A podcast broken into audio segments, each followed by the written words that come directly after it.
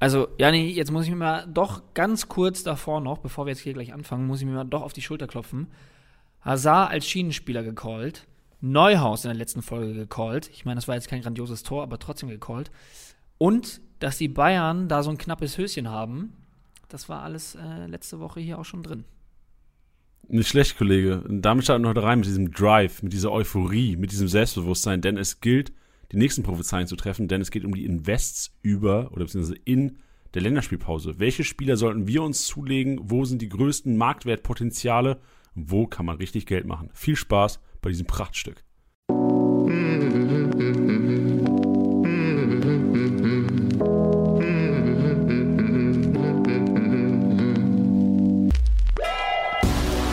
Spieltagssieger wie Sieger, der Kickbase Podcast. Mit deinen Hosts Titti und Janni. Jo Leute, hallo und herzlich willkommen. Spieltagssieger wie Sieger, der Kickbase Podcast, präsentiert von unserem Partner Tipwin. Schön, dass ihr eingeschaltet habt, schön, dass ihr mit dabei seid. Und Tiddy, auch schön, dass du hier wieder virtuell neben mir hockst in unseren SSB-Studios. Es fühlt sich trotzdem so warm an neben dir, Janni. Ich fühle mich so geborgen. Sitzt du im Office oder bist du im Homeoffice gerade, Tiddy? Natürlich im Office. Im Office sogar? Ah, Sehr Yes. gut. Ich hocke hock im Homeoffice momentan. Ja, das ist ja eigentlich auch richtig. Jetzt, wo die Zahlen wieder hochgehen, ist das auch eigentlich richtig. Aber wir haben ja uns ja so ein muckeliges Studio eingerichtet. Ähm, da fahre ich dann immer extra hin, um diesen wunderschönen Podcast aufzunehmen. Yes, wie heute auch immer dabei. Im Intro heißt ja nur mit euren Hosts Tiddy und Janni. Natürlich kommt Elisa auch wieder rein später, unsere. Stats Lady, zum, zum Rasieren des Rasenmähers. Denn es gilt auch wie natürlich wieder den Spieltag, den elften Spieltag. Tiddy. Und ich frage dich gleich, wie der Spieltag war, aufzuarbeiten. Und das machen wir wie immer mit Tiddys Maschinenraum, wo es die emotionalen Maschinen gibt. Mit Elisas Rasenmäher, wo komplett statistikbasiert der Spieler analysiert wird und natürlich auch Learnings rausgezogen werden für uns Kickbase Manager. Und natürlich heute wieder LSPs, äh, Investments werden wir thematisieren. Wichtig. Und in diesem Zuge auch natürlich mein Einkaufswagen, den ich wieder vorstelle, wo sicherlich einiges drin sein wird. Und ich bin auch gespannt, ich erhoffe mir heute auch heiße Diskussion, denn ich habe mich ein bisschen aus dem Fenster gelehnt in meinem Einkaufswagen und bin auch sehr interessiert in deiner Meinung heute, was die Invests angeht. Ich, ich werde meinen Senf auf jeden Fall dazugeben. Und äh, wir haben noch ein anderes Schmankerl für euch, Tilly. Also, ich, also zuerst muss ich fragen, Tilly, wie war denn der Spieltag? Wie lief's denn am Wochenende? Also, ich hatte ein bisschen Bammel, wenn ich ehrlich bin. Ähm, und dafür ist es verhältnismäßig gut gelaufen. Wenn man mich jetzt fragen würde, ob es grundsätzlich gut gelaufen ist, würde ich sagen, nein. Ich habe beide Male nicht den vierstelligen Punktebereich geknackt. Ich bin auf, in beiden Ligen relativ gleich rausgekommen. Einmal mit 883 Punkten, äh, genau, 883 Punkten und einmal mit 835. Ähm, ja, also in, in, in der Office-Liga, äh, ein Matcher, Goretzka, Benzebaini und Schlotti haben mir da echt den Arsch gerettet. Ähm, Paulinho leider wieder enttäuschend gewesen, Leverkusen ja generell. Lienhardt 35, Bellingham mit einem unterirdischen Spieltag für seine Verhältnisse. Endo leider auch nicht performt. Robert Sko, hm, und äh, ein 500k-Keeper. Deswegen ist das in Ordnung in der anderen Liga. Davies, Paulsen, Flecken, Soares, auch Schlotti haben mich da getragen. Aber ja, da gab es halt auch Ausfälle wie Sko, Babu, Lammers. Also Ausfälle nicht im Sinne von, dass sie nicht gespielt haben, bis auf Lammers, sondern Leistungsausfälle. ganz genau, das wollte ich, darauf wollte ich hinaus. Wie lief's denn bei dir?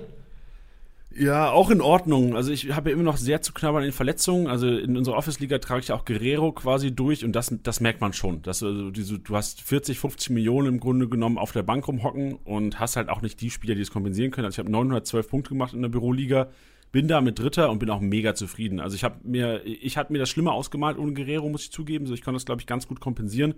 Hatte auch ein bisschen Glück. So, ich habe mir Ito geholt, der dann gespielt hat. Soboschlei punkt einfach weiter. Ähm, Reus die einzige, die einzige Bude an diesem Wochenende. Also sonst in KP auch 33 Punkte, Julian Brandt 17 Punkte. Und äh, ich bin Ra Manuel Riemann-Besitzer in unserer Büroliga. Das hat, da war ich kurz, da war ich kurz, ich hatte schon, als der Eintritt da schon, oh, wie geil ist das? Wie viel Hate werde ich dafür kassieren die Woche, dass Manuel Riemann mit 200 Punkten rausgeht? Pustekuchen. Der hat das Ding mal schön drüber gesammelt. Ja, der war, also der war, der war doch nicht mal ansatzweise gut. Also, Nee, der, war einfach, also wirklich, der war einfach schlecht. Das war einfach ein Abstoß. Der hat einfach einen Abstoß vom Elfmeterpunkt gemacht. ja, also auch die Schusstechnik habe ich überhaupt nicht Ja, das verstanden. ist ja der also Abschlag. Das, der kann nur Abschlagsschluss Ja. Schuss anscheinend. naja, im Pokal hat er ja auch ziemlich solide getroffen, oder nicht? Also da habe ich nicht gesehen, wie er den gemacht hat. Ich weiß nicht, was das für eine Schusstechnik war. Ja, also das hat mich schon sehr gewundert, weil ich dachte mir, also wenn du dich da hinstellst, dann schweißt den auch rein und nur weil er ein Torhüter ist, heißt es jetzt nicht, dass er es nicht kann. Aber als ich mir dann die eine Wiederholung angeschaut habe, wie er da so den über den Vollspann so glitschen lässt, und das war jetzt nicht, weil er es nicht konnte, sondern es war einfach vollkommen falsche Tu- Schusstechnik. Ja, also das obwohl ich mich ja echt so mit äh, Technik und Fußball ist für mich teilweise ein Fremdwort. So, ich, ich rühre das Ding teilweise rein, Bauernspitz. aber so genau, aber ich, ich schieße wahrscheinlich genauso wie Riemann und stehe aber nicht im Tor. Und äh, von also also selbst das hat sich so falsch angefühlt, so die, das dazu zu gucken. Mir war bewusst, mir war bewusst, bevor er den Ball getroffen hat, dass er nicht reingeht. Der kann nicht reingehen. Wenn er, weißt du, mein Vater sagt immer, wenn ich auf, mein Vater in der Westkurve stehe auf dem Betze, ne, sagt er immer zu den Spielern, ey, oh, der schreit dann auch wirklich rein. So, der denkt dann, die Spieler, die würden da was draus lernen. Der schreit da rein, ey, Junge, Oberkörper nach vorne. Verstehst du, dass der Schuss quasi nicht in die Wolken geht? Ja. Und das war, das war bei Riemann der Fall. So, der hat den Oberkörper im Grunde, der lag flach. So, der hat, der, der lag da und hat den Elfmeter geschossen und das war für mich schon, also der, da, die minus 80 oder was, was gibt's beim Elfmeter verschossen? Minus 45? Minus 60? Minus 60 gibt's das, ne? Jetzt fragst Warte. du das. Ich habe jetzt auch nicht. Ich kann ja, ich habe ja den Luxus, einfach mal bei meinem eigenen Spieler kurz reinzuschauen, was da genau fabriziert wurde. Während du schaust, was glaubst du, ist. Minus 60. Und natürlich minus 5, 15 Punkte Großchance vergeben noch. Also die minus 75 äh, habe ich quasi schon gesehen, bevor er den Ball getroffen hat. Aber was glaubst du, ist ärgerlicher, wenn man Riemann drin hatte oder Grillitsch? Also wenn man beide drin hatte, hat man voll die Arschkarte gezogen. Da Ja, haben wir ey, auch, haben wir hab einige- auch äh, Einsendungen ja. gesehen. Ey, auf Twitter auch teilweise Leute gepostet, so, ich habe äh, mich für Grillitsch und Riemann entschieden. Äh, RIP. RIP, wie die alten guten Deutschen sagen würden. Aber was würde, hätte dich mehr geärgert? Ich glaube, bei mir wäre es sogar Grillitsch gewesen. Ja, weil Grillitsch, un also es war beides krank unnötig, weil beides einfach auch in, also Grillitsch hat ja, glaube ich, trotzdem noch am zweitbesten gepunktet von den Hoffenheimern. Also das ist auch schon krass, ne? Ja. Also du merkst immer, was für ein geiler Kickbase-Kicker oder Kickbase-Punkte eigentlich Grillitsch ist. Ähm, wahrscheinlich hat mich Grillitsch mehr geärgert, weil Riemann wollte ja. So, Grillitsch, Grillitsch war einfach dumm. Ja. Naja, gut. Ähm, da da geht es schon stark in die emotionale Analyse des vergangenen Spieltags Ja. ein, Teddy. Aber bevor wir starten mit der Abarbeitung, mit dem Frühstück des letzten Spieltags, Teddy, müssen wir einmal ein bisschen Tacheles reden. Das ist auch alle, also zuerst mal ist hier nichts böse gemeint. Das ist so ein bisschen Aufklärungsarbeit, weil, Teddy, es geht um unseren, oder es geht um die Bewertungen, um die Opta-Bewertung. Opta ist ein Datendienstleister, der im Grunde genommen dafür sorgt, dass die Punkte in Live-Match reinrasseln. Tiddy, ähm, ich, ich, ich übergebe dir einfach mal das Mic, nicht weil, weil ich nicht will, aber weil du auf jeden Fall da ein bisschen mehr Knowledge hast als ich.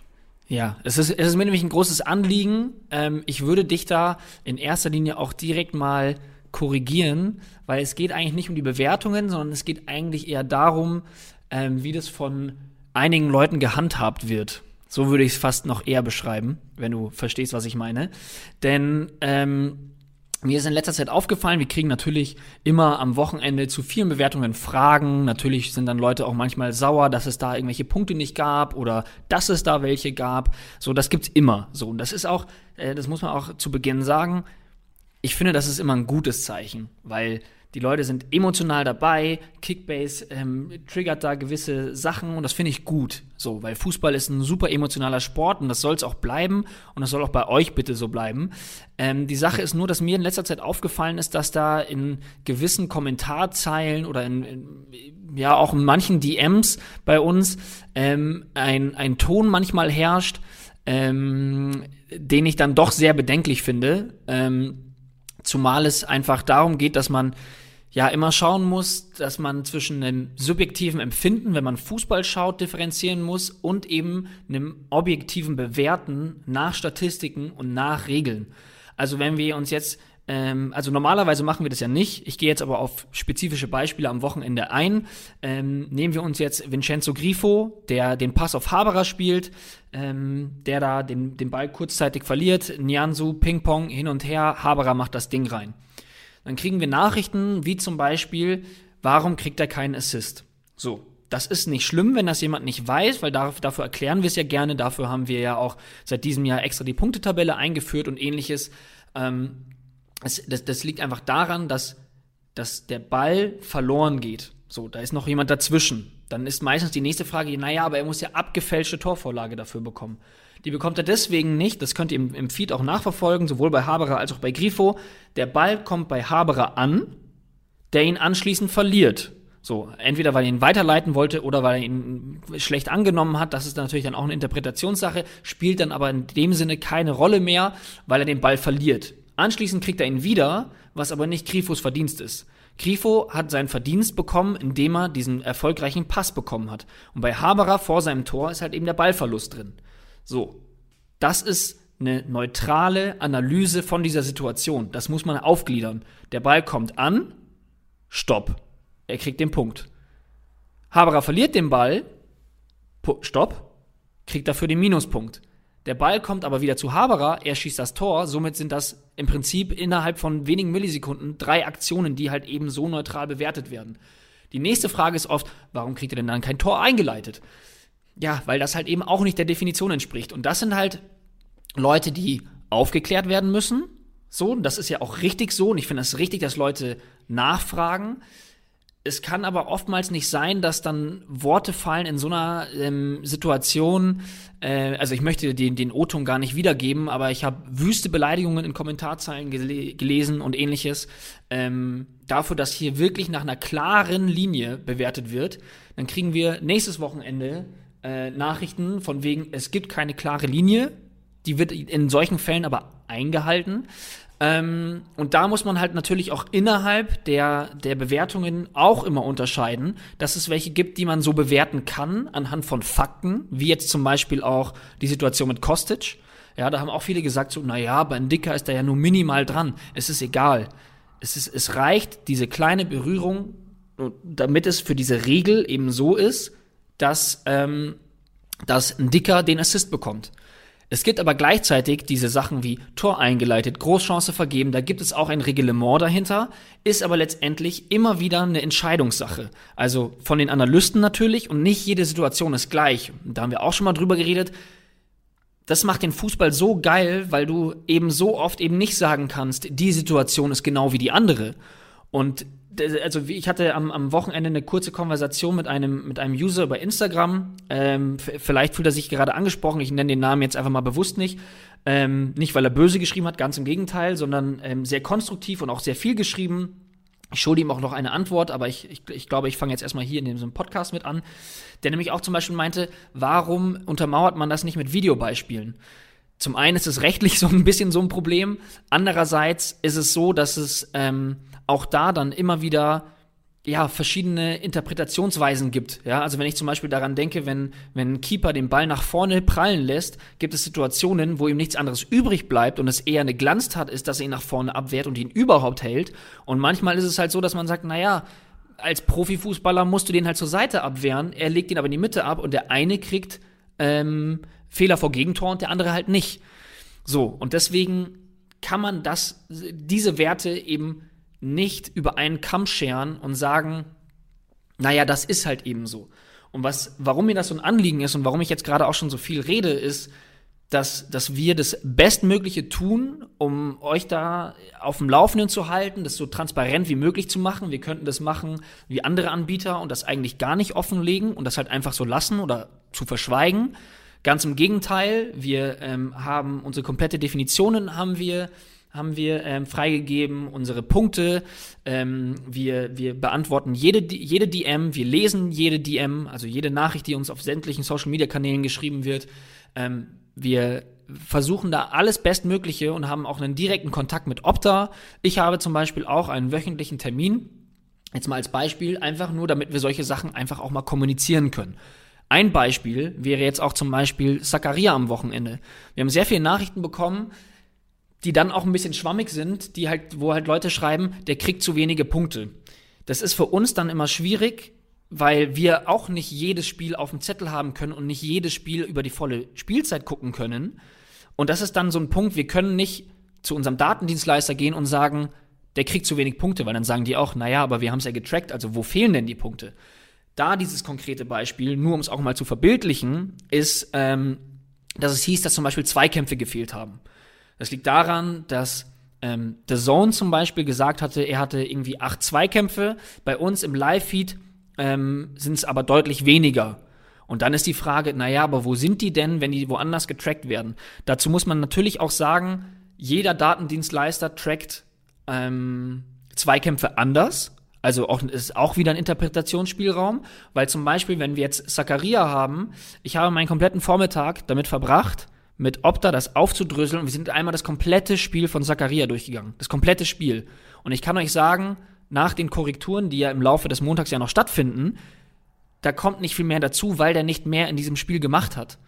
Ähm, jetzt, bevor, bevor der Puls bei einigen Zakaria-Managern ähm, da jetzt schon hochgeht, es sind solche Sachen, wie zum Beispiel, wenn ihr in den Live-Feed reinschaut, plus 5 ausgedribbelt. Das zählt zum Beispiel mitunter zu einem gewonnenen Zweikampf. Das wird bei uns mit plus, plus 5 ausgedribbelt ähm, belohnt, läuft aber vielleicht woanders in der Statistik als ein gewonnener Zweikampf. Also es wird auch unter den Zweikämpfen da auch nochmal unterschieden. Also zum Beispiel ähm, minus 3 ausgespielt worden sind bei ihm, ist dann zum Beispiel ein verlorener Zweikampf. Das gibt's auch.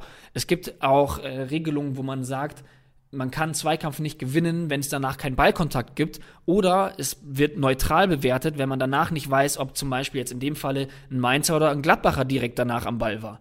So, das heißt, es ist alles riesengroß und sehr komplex. Und ich finde, warum man das, warum ich jetzt so weit aushole, ist, man muss da manchmal reflektieren, was da wirklich passiert. Da sitzen echte Menschen, die euch innerhalb von wenigen Sekunden diese Sachen rüberschießen, ähm, die, die alles dafür tun, dass das so akribisch und penibel wie möglich ist. Und es gibt halt manche Dinge, wo man natürlich emotional ist und sich aufregt und dann kriegen wir auch gleichzeitig Rückmeldungen die, von den Leuten, die ja sofort sagen, ja, sorry, ich war halt auf 180 deswegen und ähm, ja, das ist auch alles vollkommen in Ordnung und das verstehe ich auch und ich rege mich auch auf und ich rege mich beim Fußball generell auf. Das ist total in Ordnung. Ich diskutiere super, super gerne mit euch und vor allem, wenn es lange Diskussionen sind, finde ich das mega. Also bitte immer Kritik rausschießen, immer ähm, Sachen hinterfragen. Das ist total gut, aber es gibt eine gewisse Art und Weise, auf die man, äh, auf die man das halt eben machen muss. Und ähm, was ich halt gelernt habe, ist halt einfach, also deswegen tut's mir weh, weil ich sehr, sehr viel Zeit investiere, die ich eigentlich gar nicht müsste, dafür, dass man manchmal Kommentare liest, von wegen, es sei uns egal oder wir achten da nicht drauf oder wir sollten mal da und da hinschauen, weil es gibt natürlich Kommentarzeilen, wo die Leute sehr, sehr laut schreien, deswegen wirkt es so, als wären es äh, sehr viele. Ja, tatsächlich kommt bei uns relativ wenig an. Und wenn ich mit den Leuten diskutiere, gibt es sehr oft, also ich, ich, ich pauschalisiere da nicht, aber ich merke sehr oft, dass irgendwann das Verständnis eintritt oder eben, ah, so habe ich das gar nicht gesehen. Und sehr oft passiert es auch, dass Leute sagen, ach ja, jetzt habe ich es verstanden, weil ich habe das Spiel gar nicht gesehen. Und das ist dann manchmal so absurd. Und das sind dann auch eben so Sachen wie jetzt zum Beispiel, was mir am meisten wehtut, jetzt habe ich es auch gleich, ähm, ist, dass Leute zum Beispiel schreiben, ja, Grifo kriegt zum Beispiel den Assist nicht, weil er nicht Kimmich heißt. Und das sind Sachen für mich, da denke ich mir, wie kann man penibel dieses Spiel schauen und gleichzeitig äh, auch dann viele Aktionen bei großen Mannschaften dann auch nicht wertschätzen. Ähm, Nochmal an dieser Stelle, ich habe absolut keinen Grund und auch kein Interesse daran, den FC Bayern hier in irgendeiner Art und Weise zu verteidigen. Das ist jetzt persönlich, das ist jetzt nicht von Kickbase-Seite, das ist jetzt nur Titi. Ich möchte den FC Bayern nicht verteidigen. Ich bin 60-Fan. Ich, ich, ich, ich kann diesem Verein einfach nichts abgewinnen. Allerdings muss man auf sportlicher Ebene einfach mal sehen, die sind die letzten neun Jahre jedes Mal deutscher Meister geworden. Die sind mitunter einer der besten Mannschaften der Welt. Und das muss man sich halt auch innerhalb dieser Daten einfach mal anschauen und dann halt irgendwie auch, ja, anerkennen. So. Und das heißt nicht, weil er Kimmich heißt oder sonst irgendwas. Wir haben bis vor einem Spieltag war der beste Verteidiger, war ähm, Mavropanos, vielleicht ist er sogar immer noch. Ähm, Janni, du kannst mich gleich gerne korrigieren. So, wir haben, wir haben kein Interesse, da jemanden besser zu beurteilen oder nicht. Man muss halt nur halt eben schauen, dass ein FC Bayern auf einem anderen Level als ein VfL Bochum spielt. Und das ist ein Fakt. Und dass die mehr tun, ist, es ist einfach so. Und ihr könnt es jederzeit in diesem Live-Feed nachverfolgen, ihr könnt es einsehen und wenn ihr Kritik habt oder meint, das wurde falsch bewertet, könnt ihr uns das zu jeder Zeit sagen. Das könnt ihr uns zu jeder Zeit sagen, dass ihr sagt, diese Aktion verstehe ich nicht, diese Aktion kann ich nicht nachvollziehen, diese Aktion ist falsch bewertet, in der und der Minute, da ist das und das passiert. Aber zu sagen, Grifo bekommt äh, die Vorlage nicht, weil er halt kein Bayern-Spieler ist, dafür, dass ich euch, wie ich es euch vorhin erklärt habe, nach einem klaren Reglement keine Vorlage ist, und auch auf den Plattformen, die übrigens das genauso bewerten, also bei den Plattformen, bei denen sich beschwert wird, die bewerten das ganz genauso. Es wird aber ein sehr, sehr harter Ton gegenüber Opta oder gegenüber uns rausgelassen. Das ist dann immer so eine Sache, wo ich mir denke, ah, das muss man reflektieren. Das muss man reflektieren, das muss man spiegeln und auch dann mal nüchtern betrachten. Und das ist eigentlich nur so mein Appell. Ihr könnt immer kritisieren, das zu jeder Zeit machen. Ich finde es nur leider schade, dass in letzter Zeit, obwohl es keinen wirklichen Grund dafür gibt, meiner Meinung nach, ähm, der Ton so scharf ist, dass ich sage, boah, das sind, das sind manchmal Nachrichten, wo ich sage, die möchte ich gar nicht, die möchte ich gar nicht ähm, beantworten, weil das keine Ebene ist, auf der man diskutiert. Und das ist letztendlich, worauf ich hinaus will. Schießt es, schießt es immer raus, kontaktiert uns zu jeder Zeit auf einer Ebene, auf der man diskutieren kann. Und gleichzeitig, wenn ihr solche Kommentare lest, schaut, dass man diese, dieses toxische Verhalten vielleicht so ein bisschen einbremst, indem man halt auch vielleicht auch mal die Korrekturschleifen abwartet. Und wir also wir, wir hauen ja auch jedes Mal ein Statement raus, wenn es was gibt, gibt es ja unseren Base-Artikel mit den kniffligen Szenen und wir versuchen es bestmöglich abzudecken. Und ich glaube, ich habe jetzt eineinhalb Stunden geredet und ich möchte diesen Monolog hiermit beenden. Boah, Tilly, das war ein Brett. Also wirklich, wahrscheinlich einer der, der, der stärksten Reden in der Geschichte von Spiel das Sieger. Und ich war eigentlich auch die ganze Zeit ready, um einzuspringen und habe auch gesagt, ey, ich sag safe am Ende noch irgendwas dazu, weil ich habe ja auch äh, meine Meinung und die geht auch sehr stark in die Richtung, sag mal, ähm, über, geht's manchmal noch. So wirklich, was man teilweise auf Liga Insider und Co. liest in den Kommentaren und auch in den DMs, ist echt frech, aber Tiddy, äh, dieser Rede ist nichts hinzuzufügen und ähm, wir sind Kickbase und wir sind transparent, du hast es gesagt. Und von daher ähm, sehe ich hier keinen Grund, noch welche Informationen hinzuzufügen. Das freut mich. Jetzt auch wieder zurück zur guten Laune. Man darf das jetzt ja. auch nicht in den falschen Hals kriegen. Es ist eigentlich grundsätzlich alles gut. Ähm, mir ist das nur aufgefallen und ich möchte da nicht wieder hin, weil ja, wir eigentlich alles Mögliche dafür tun, äh, euch da so gut wie möglich abzuholen. Und ich sage jetzt nicht, dass die Leute, die sowas kommentieren, schlechte Menschen sind oder ähnliches, sondern ähm, ja, einfach nur ein Appell, das einfach mal zu reflektieren und zu gucken, dass das eigentlich alles wirklich gut abläuft. Ist richtig. Und ich, ich packe vielleicht einfach auch nochmal unsere Punktetabelle in die Show Notes. Da seht ihr auch gerne nochmal die Definition für alle Punkte, die wir vergeben. Also ähm, schaut da gerne mal vorbei und liest euch gerne auch wenn ihr am Spieltag, Tilly hat gesagt, uns gerne jederzeit kontaktieren könnt, aber lest doch gerne, auch wenn es knifflige Szenen gibt, wenn ihr euch nicht wisst, so ist es auch vielleicht ein Tor eingeleitet oder nicht, oder ist das nicht, ist das nicht eine Großchance kreiert, schaut gerne bei der Punktabelle mal vorbei. Da ist viel abgehoben und natürlich, also ist viel ähm, abgedeckt, aber wie Tilly es ja auch schon gesagt hat, viel pauschal. Also wir, wir, wir haben jetzt wie Tilly gesagt hat, mit diesem Torwart da, mit dem Ball abwehren, man kann nicht ähm, alles über einen Kamm scheren. Also manchmal ist da wirklich, ähm, ist da die Entscheidung, ist Fingerspitzengefühl gefragt von den Analysten. Bedeutet, man kann jetzt nicht klar sagen, wie wir damals auch gesagt haben, so, ey, wenn meine Oma das, den Pass spielen kann, ist das eine, eine, ein Tor eingeleitet. So, ähm, ich glaube, inzwischen sind die Analysten so stark und wir, das kann man nicht pauschalisieren. Das war damals so, jo, hier, Jani Tilly, witzig am Start, wenn meine Oma das machen kann, ist das ein Tor eingeleitet. Das ist ja total schwammig. So, und ähm, also von daher, nichts ist, keine Szene ist wie die andere. Um ja, und auch, und um, um, um da noch eine kleine Sache hinzuzufügen, das ist ja, also auch diese Punktetabelle ist auch, ja, wie soll man sagen, ein, ja, ein, ein, ein lebendiges Dokument. Also wir lernen ja auch oft dazu, ja, also du, du, du könntest nicht alles zusammenfassen, alle Eventualitäten.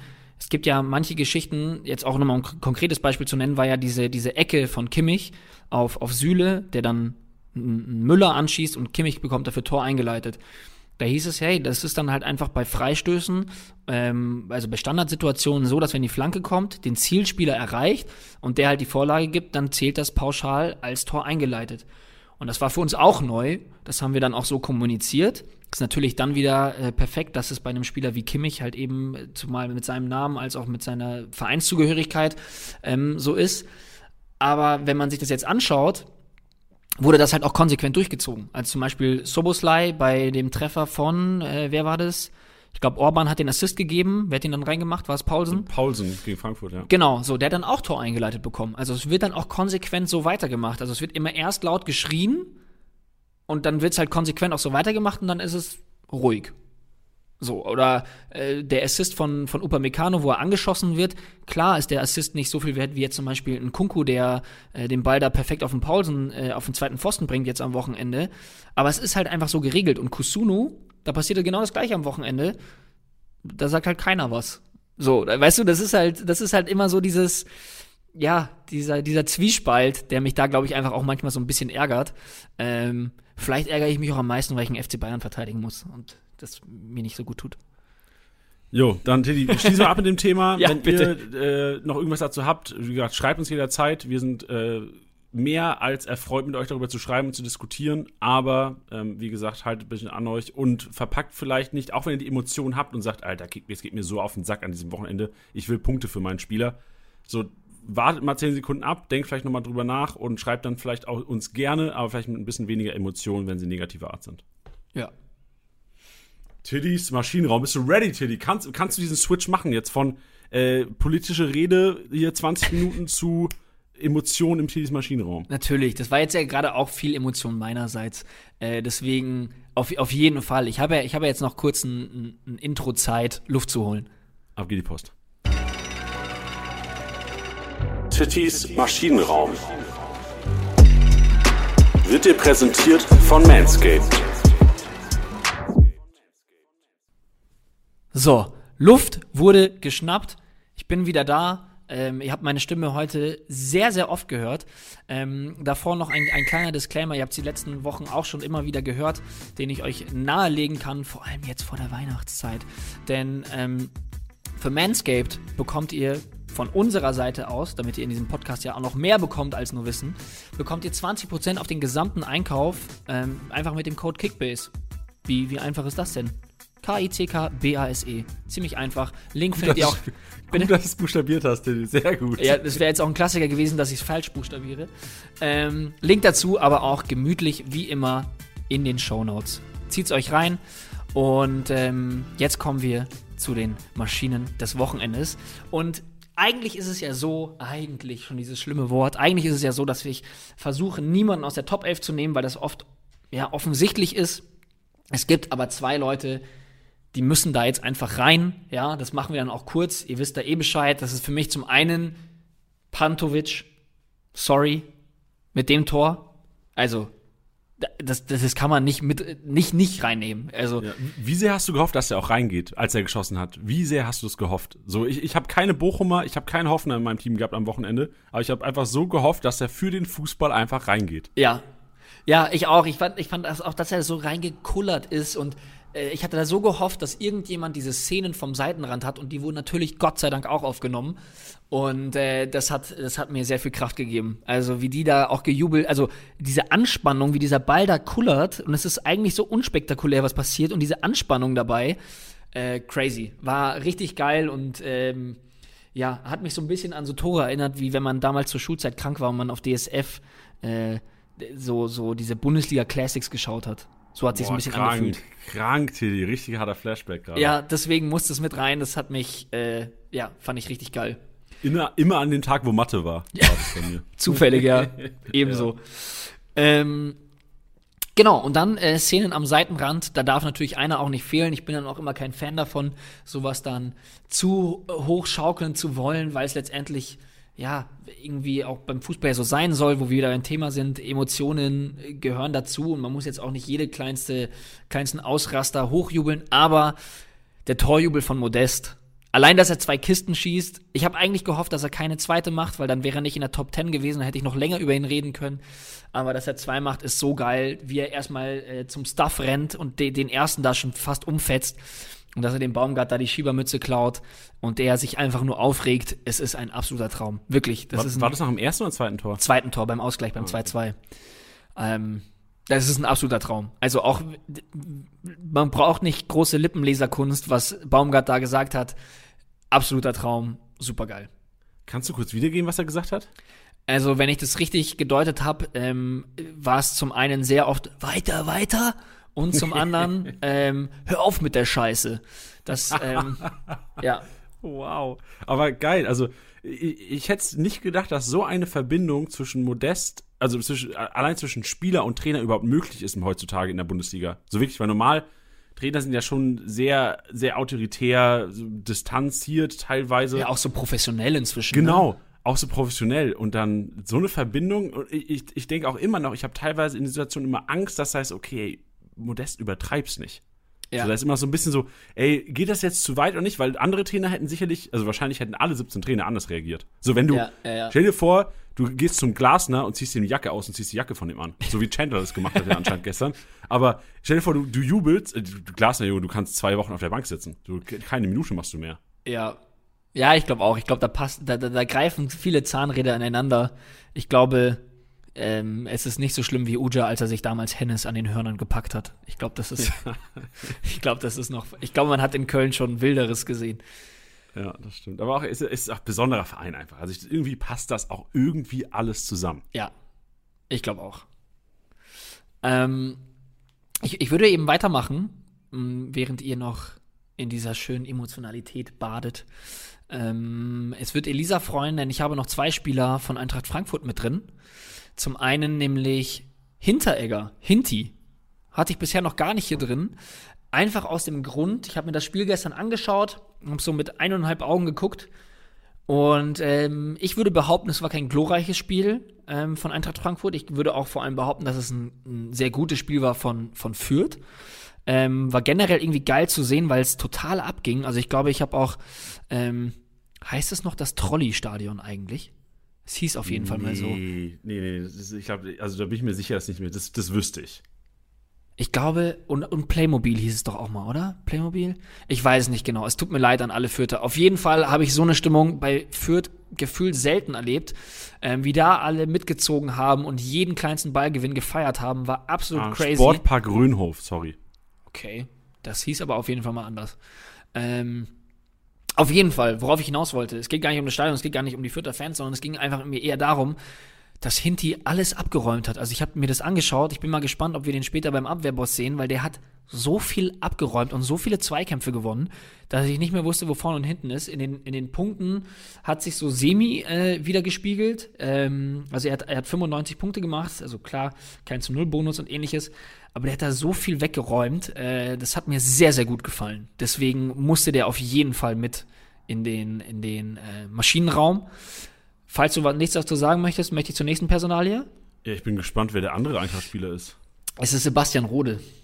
Es ist Sebastian Ah. Rode, einfach, ähm, ja, so ein, so, so ein ruhiger Typ, ähm, der dann eingewechselt wird, nicht weil du denkst, der, der ist dann derjenige, der dann halt eben dieses wichtige Tor schießt, aber diese Art und Weise, ich weiß nicht mehr, wer Experte war, war es Sepp Kneißl bei Frankfurt? Ich weiß nicht. Ich, ich kann es nicht sagen, ich habe es nicht gesehen. Ich glaube, ich glaube, es war Sepp Kneißl. Und der meinte auch richtig, es war so ein bedachter Abschluss. Es war für mich ein roter Abschluss.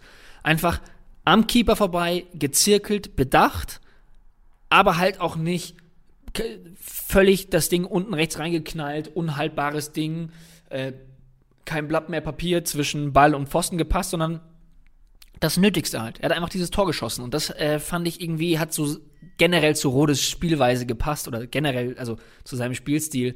Das fand ich irgendwie ganz schön. Ähm, ist jetzt vielleicht auch ein bisschen überromantisiert, aber ja, fand ich geil. Stark überrascht davon, dass zwei Frankfurter nach so einem, doch, ich habe mit Elisa vorhin schon mal gequatscht, bin gespannt, was die nachher noch im Rasenmäher, ob sie ein paar Frankfurter drin hat. Aber Lisa meinte, das wäre eine der schlechtesten Saisonleistungen gewesen. Also es war abgrundtief schlecht, was da teilweise gespielt wurde. Ja, würde ich sonst auch mit d'accord gehen. Ähm, ich habe dann noch zwei, jetzt geht's auch schnell. Ähm, zum einen, er muss natürlich rein, Yusuf Paulsen. Also, wie kann man denn konsequent so Tore schießen? Und vor allem, wer das Spiel gesehen hat, dass es einfach hieß, er wird jetzt gleich ausgewechselt und es wird seine letzte Aktion sein und dann knallt er dieses Ding da rein. Ähm, in, in seiner Yusuf Paulsen Art und Weise und wird dann ausgewechselt. Traumhaft, fand ich auch sehr bezeichnend. Richtig geil, weil er nicht dieser spektakuläre Fußballer ist, sondern er macht halt einfach die Dinger. Love it. Und einen, wo wir heute schon so viel beim ähm, ja, Verteidigen sind, quasi, ist Thomas Meunier. Wir hatten es schon mal. Der Hate ist vorbei. Ihr, ihr müsst aufhören, euch über ihn lustig zu machen, weil dieser Assist, den er auf Reus gespielt hat, war so crazy, abgefahren, gut und genial, ähm, dass ich nichts mehr drüber hören will, dass der eine Pflaume am Ball ist. Ja, und vor allem also, eigentlich- also wirklich, so viel Hate hat, glaube ich, kein Spieler letztes Jahr abbekommen wie Thomas Meunier. Er, er zeigt es immer wieder. Und ich glaube, auch diese Schienenspielerposition tut ihm gut, Ja. tut auch generell seinen Kickbase-Punkten einfach gut. Ja. Auch Und- ich, hätte ich nie gesagt. So vor einem Jahr hätte ich hier, äh, saß, ich, weiß nicht, wahrscheinlich war ich ja auch sogar im Podcast, der gesagt hat, Alter, Meunier kannst du vergessen auf der Schienenspielerposition, das ist ein RV. Ja, man muss ja auch dazu sagen, also er hat das sein Potenzial auch in der Vergangenheit bei, bei Borussia Dortmund jetzt auch noch nicht so krass abgerufen. hat ne? er geheim also, gehalten, hat er geheim gehalten. geheim gehalten, ja. Ja, und, da, und damit äh, wäre ich tatsächlich auch schon, was heißt schon? Ich habe jetzt fast über eine halbe Stunde nur geredet, deswegen klinge ich mir jetzt langsam aus und äh, lasse Rationalität, Statistiken walten äh, und ziehe mich etwas zurück. Elisas Rasenmäher.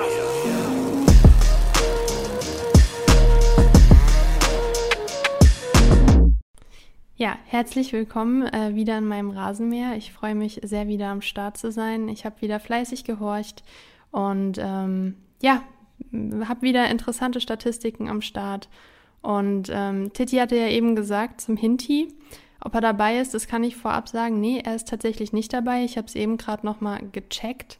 Er ist ganz knapp äh, an den Top 10 vorbeigeschlittert. Es sind aber Tuta und Indika tatsächlich in den Top 10 Wow. ähm, vom Abwehrboss dabei. Krass. Ja, und das fand ich auch sehr interessant, weil Titi es gerade nur erwähnt hat. Ähm, wollte ich das vorweg schon mal sagen. Aber zeig dir auch schon mal direkt, bevor ich will jetzt direkt mal wieder die Diskussion anfangen, Elisa, du kennst mich, immer äh, diskutieren, aber zeig dir auch mal direkt, wie viel, äh, wie aktiver anscheinend die Defensive der Frankfurter war als die Offensive. Ja, ja, da- das hat ja auch, ähm, habe ich ja vorhin schon gesagt, wir hatten weniger Ballbesitz als Kräuter Fürth. Also ist auch ein Statement, muss man gar einem nicht nur mehr noch ein müder Lacher. Muss ja, ich bin nach gestern wirklich. Ich fühle mich so, als hätte ich wirklich gesoffen und zwar einfach nur ein Eintrachtspiel schauen, weil ich mich da so vor meinem Laptop ähm, ja verausgabt habe, sage ich es mal so. Klingt jetzt wrong, als wäre ich so ein Camgirl. äh, Elisa, das ist falsch. Jetzt mach mal jetzt rasieren wir mit Statistiken hier. Ja, starten wir dann mit dem richtigen Abwehrboss rein. Dafür muss ich jetzt kurz mein Dokument öffnen. So. Also, auf Platz Nummer 1, das ist ein Akteur, den wir noch gar nicht genannt haben, ist Erhan Masovic. 2-0 gegen die TSG gewonnen. Titi hat es ja schon gesagt, geiles äh, Tor äh, von Bochum. Ein bisschen Diego-Gedächtnismoment, musste ich dran denken, ähm, weil ja auch Titi es mit DSF gesagt hat, habe ich auf jeden Fall gefühlt. Ich musste auch so 18 ein bisschen, Entschuldigung, wenn ich unterbreche, Ja. aber wenn wir schon bei dieser Nostalgie sind, ich musste auch ein bisschen an, ähm, an äh, Stoppelkamp denken bei der Paderborn-Saison. Boah, Ja. krank, ja. Crazy.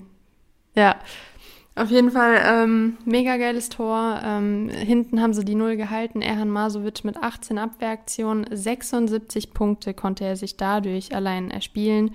Beispielsweise hat er siebenmal geklärt, fünfmal einen Ballgewinn gehabt. Das sind allein schon 55 Punkte. Insgesamt hat er 153 Punkte gemacht, war damit der beste Rohpunkter des VfL. Und äh, ich fand ihn auch zuletzt sehr solide, bis auf die eine Partie, wo er 41 Punkte gemacht hat. Die letzten vier Partien von ihm in Punkten waren nämlich 88, 141 und 148 Punkte. Und jetzt halt noch die Leistung dazu. Geht jetzt gegen Leverkusen nach der Länderspielpause, muss man schauen, wie Bochum das hinbekommt. Dann Freiburg auch ein starker Gegner und dann Augsburg, was wahrscheinlich ein ebenbürtiges Duell ist.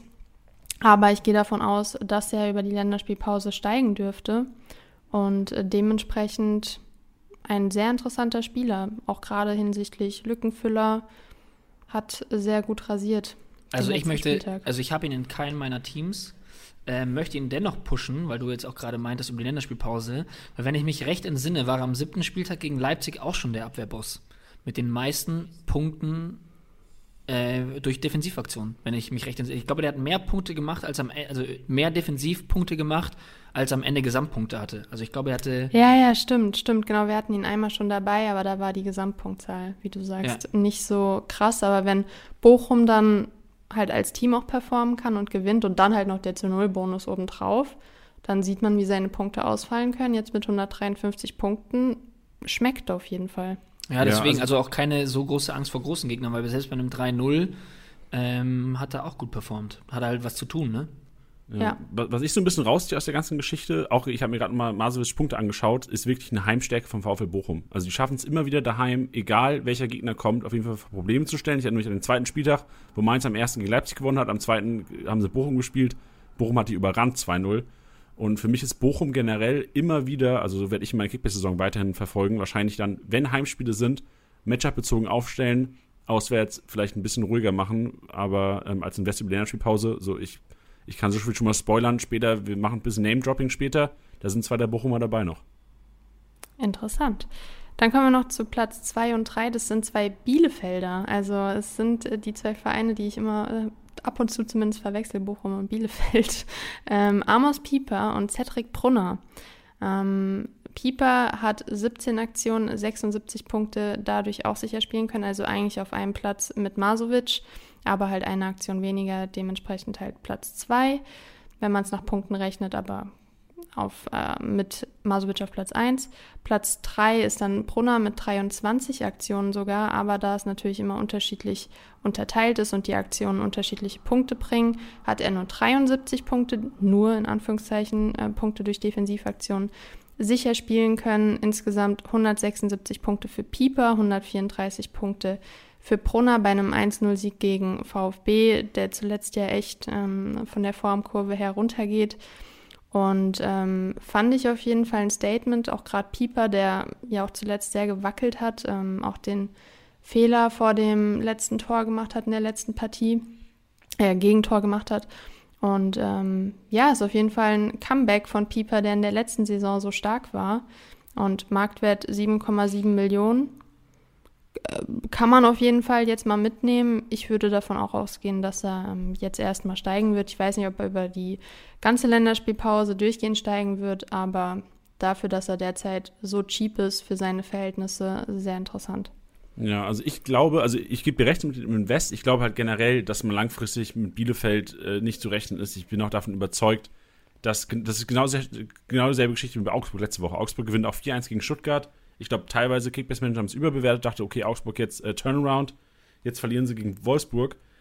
Ähm, okay, das klingt jetzt abwertig, so, du verlierst halt gegen Wolfsburg momentan, weil die einfach stark sind. Aber ich glaube halt wirklich, Stuttgart hat so dasselbe Problem wie Leverkusen momentan. Die haben keinen Schimmer vorne drin. Das merkst du total. Also die verzweifeln, spielen lange Bälle vorne rein. So Sosa hat es öfters mal probiert. Äh, Nate hat es auch öfters mal probiert, irgendwie die Davi hoch anzuspielen. Mangala war auch relativ offensiv, aber die haben es halt einfach nicht gepackt so. Und das gibt halt auch schon den Innenverteidigern einfach Mörderpunkte. So, das war ja. letztes Mal schon so, dass äh, Gouvileo und Oxford mit Augsburg richtig stark gepunktet haben. Learning daraus wäre für mich so für die nächsten Wochen, wenn ich wieder so Teams habe, die eventuell gerade keinen Stürmer haben, etatmäßig. Also klar, Stuttgart wird es langfristig wieder ändern. Bei Leverkusen kommt Schick auch wieder zurück. Bei Lario weiß man noch nicht, was, was da Sache ist. Ähm, aber langfristig so da die Situation ausnutzen, weil du wirst immer wieder Teams haben, deren etatmäßiger Stürmer verletzt ist und die vielleicht der zweite Backup vielleicht nicht in Form ist oder vielleicht auch gar nicht spielt. Dortmund, genau dieselbe Geschichte. So, Dortmund hat auch Probleme, Torchancen nicht zu erspielen, momentan ohne Stürmer vorne drin.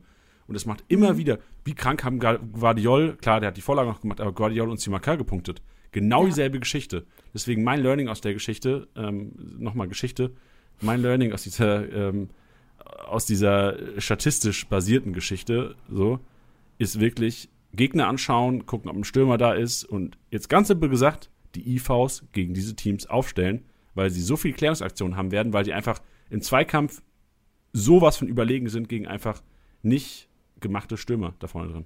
Hm. Ja, nach der Länderspielpause spielen ja auch ähm, der BVB und Stuttgart gegeneinander. Ich würde dann auch auf jeden Fall auf einen Akanji oder einen Hummels, je nachdem, ähm, dann auch gehen. Die Frage ist halt nur, ob dann die BVB-Innenverteidiger gegen den VfB halt auch wirklich so viel geklärt bekommen. Also ob dann Sosa überhaupt in die Situation gerät, dass er so viel flanken Ja, wird. genau. Also klar, das ist natürlich schon ein kleines Mismatch. Also ich bin mir schon, also stell vor, Guerrero ist wieder zurück, so der allein, allein der äh, kreiert dir irgendwie drei, vier Großchancen in dem Spiel durch irgendwelche ja. Pässe. Also ich glaube, da setzt die Regel so ein bisschen aus. Aber wenn du jetzt ebenbürtige Matches hast, also ich gegen wen, warte mal gerade, gegen wen spielt Stuttgart danach? Stuttgart ähm, gegen Mainz danach. Und also da werde ich mir fast sicher, dass ein Bell, ein Hack und ein Saint-Just ähm, oder ein Niakate, wer, wer auch immer da hinten spielt von den drei, ah, Saint-Just noch länger raus wahrscheinlich, ne? Dann Niakate, mhm. Bell, Hack, da bin ich, wäre ich mir fast sicher, dass die kranke, kranke grüne Balken hinlegen, sollte Mainz irgendwie nicht aus dem Nichts dran auf den Sack bekommen. Ja, vor allem, weil die drei genannten ja auch so oder so gegen die meisten Gegner schon relativ gute Rohpunkte sammeln können. Also ja. gerade ja, in Bell. Jetzt schon, so, ich stelle keine Meister 5 Spieler auf, ne? Aber meine Empfehlung wäre jetzt schon für die Championship, da auf jeden Fall zwei Meister 5 Innenverteidiger aufzustellen. Ja, interessant. Also gutes Learning daraus. Dann schreiten wir eine Position nach vorne, eher ins Mittelfeld hinein, zu unserem Kreativzentrum. Da haben wir nach der MVP-Leistung letzte Woche ihn erneut im Kreativzentrum. Ich glaube, letzte Woche war er auf Platz 3. Diesmal sichert er sich Platz 1. Die Rede ist von Thomas Müller. Er hat sieben Aktionen ähm, gehabt, also heißt eine Großchance kreiert, äh, ein Pass des Todes oder eine Torschussvorlage. Sie, äh, 65 Punkte konnte er sich dadurch erspielen. Und ähm, man muss auf jeden Fall seine Leistung da echt erstmal hervorheben. Er hat jetzt, glaube ich, vier Spiele hintereinander mindestens eine Torbeteiligung gehabt. Jetzt hat er auch wieder 169 Punkte ähm, sich erspielen können. Jetzt die letzten vier Partien waren 290, 265, 368 und 169, jetzt letzten Spieltag. Und ja, das ist auf jeden Fall ein Brett. Auf Platz zwei ist wenig überraschend noch ein Münchner, nämlich Alfonso Davis. Nachdem er bei unserem Dribbelkönig so oft auch dabei war, ist er jetzt auch beim Kreativzentrum dabei. Hat auch sieben Aktionen gehabt, aber nur 45 Punkte, weil er halt ähm, statt einer Großchance eine Torschussvorlage gehabt hat im Vergleich zu Müller, dementsprechend Platz 2.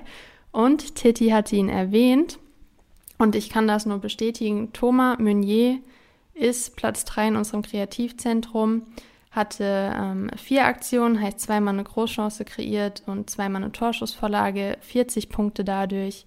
Und er war der beste Punkter bei der Niederlage ähm, gegen Leipzig mit 130 Punkten und da wir ja das Thema haben mit ähm, Länderspielpause, Zeit nutzen, er ist jetzt 13,7 Millionen wert. Sein Marktwert ist ja immer wieder stagniert, weil er verletzt war, ähm, mal ausgefallen ist, wie auch immer. Und dementsprechend echt relativ günstig für einen Dortmunder, der jetzt auch in Form ist. Und das wäre meinerseits auf jeden Fall eine Kaufempfehlung.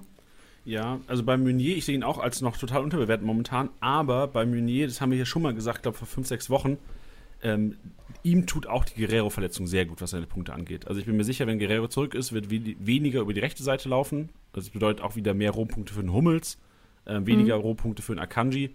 Aber trotzdem sind diese 13 Millionen, die er momentan wert ist, nicht gerechtfertigt. Also liegt wahrscheinlich daran, dass er auch teilweise angeschlagen war und fraglich war. Ja. Ähm, bin überzeugt, dass der Kollege wahrscheinlich 16 bis 18 Millionen wert sein kann auf Dauer. Ja, und ich glaube, der ist halt auch bei echt vielen ähm, Ligen noch auf dem Markt, wie man auch immer so sagt, auf dem so leer gefegten Transfermarkt jetzt zu der Zeit. Und das sind dann Spieler, die man halt echt mitnehmen muss, wenn man das Kapital jetzt hat. Ähm, bisschen aufstocken, eher auf die Teams gehen, die jetzt den Spieltag nicht gewonnen war, aber auch gegen Leipzig. Von denen auszugehen ist, dass sie hauptsächlich gewinnen werden. Und da ist ein Meunier für die knapp 14, wenn man Overpay sagt, 18, 19, wie auch immer, Millionen ähm, schon sehr interessant.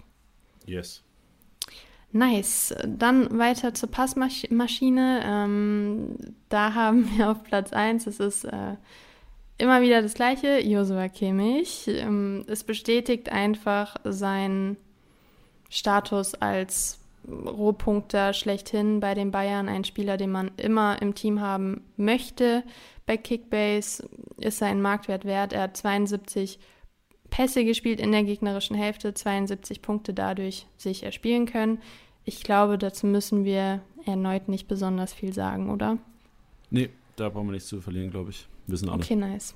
Und dann habe ich nämlich die, die, den zweiten und den dritten Platz. Und das finde ich, sind zwei Spieler, die ich wieder sehr interessant finde. Auf Platz zwei nämlich, da haben wir schon letzte Woche drüber diskutiert, Karim Demirbay ist wieder bei unserer Passmaschine dabei. Wir hatten ja diskutiert, ob es an der Dreierkette lag.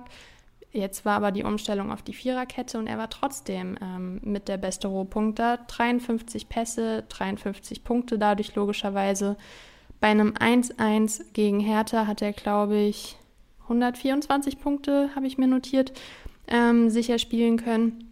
Und da habe ich mich dann echt gefragt, ob er jetzt die letzten zwei Spiele in eine andere Rolle gezogen wurde, dass er sich öfters die Bälle hinten abholt. Ähm, weil an der Dreierkette hat es ja offensichtlich nicht gelegen. Und vor drei Wochen haben wir noch gesagt, Kerem Demirbay ist eher kein Rohpunkter. Und jetzt hat er dann die letzten zwei Wochen komplett rasiert, was das angeht. Ja, also gegen, ähm, also ich bin, wir hatten letzte, haben nicht letzte Monat auch über Kerem Demirbay geredet. Ich glaube halt, jetzt hat er nur so gut gepunktet, ähm, weil er für 10 gespielt hat. Weil Wirts Ausfall, äh, Palacios Anbricht Doppelsechs bedeutet, er hat auf jeden Fall in der Offensive mehr Ballkontakte Und damit würde ich das einfach mal erklären. Und er hat natürlich das Tor eingeleitet noch bekommen am Ende. Ja, also du sagst, dass er jetzt letzte Woche lag es an der Dreierkette eher und jetzt an der Zehnerposition. Ja, genau. Ausfall Und langfristig, unser Take war ja langfristig Viererkette, dem wir bei nicht mehr so aktiv. Ja, gut. Ich wollte nur fragen, ob du dabei bleibst. Ich finde es ähm, sehr tricky. Ich kann es nicht einschätzen, ob er da ähm, jetzt auch einfach so ein Stück weit diese ja, Qualitäten zurückgefunden hat, auch mehr sich die Bälle hinten abzuholen. Jetzt bei der Zehnerposition natürlich nicht, aber die Partie davor. Ich würde, glaube ich, auch bei dir sein, was äh, die Argumentation angeht, dass man davon jetzt nicht immer ausgehen muss. Aber es ist trotzdem sehr interessant, dass er jetzt zweimal hintereinander in unserer Passmaschine war, nachdem er da sehr schlecht unterwegs war zuvor. Gut, dann Platz 3 haben wir Benno Schmitz. Den hatten wir noch gar nicht in unserer Passmaschine. Wow, langes her. Benno Schmitz krank. Ja, den hatten wir davor immer bei unserem Flankengott, jetzt aber mit der Passmaschine am Start. Genauso viele Pässe wie dem hier beigespielt, nämlich 53. Und da habe ich ganz interessante Statistiken rausgesucht. Ähm, nämlich Köln hatte 70% Ballbesitz gegen Union Berlin, was ich schon sehr, sehr krass finde. Und dann habe ich ähm, die Partie gegen den BVB auch nochmal angeschaut, wo ich ja auch schon gesagt hatte, Köln war eigentlich mega strong. Es war einfach nicht das nötige Glück dabei, um gegen den BVB dann sich durchsetzen zu können, haben dann ja am Ende 2-0 verloren, aber hatten auch gegen den BVB ist die stärkste Ballbesitz, äh, die Ballbesitzstärkste Mannschaft der BVB und sie hatten gegen den BVB 58 Prozent Ballbesitz. Was? Und dann habe ich es mir nochmal genauer angeschaut und der erste FC Köln ist Platz 4 in der Kategorie Ballbesitz nach dem BVB, nach Bayern und Borussia Mönchengladbach. Ähm, und da war ich wirklich kurz mindblown. Wie kann das sein, dass Köln auf einmal so eine ballbesitzstarke Mannschaft ist? Ähm, es waren, glaube ich, 55 Prozent im Schnitt.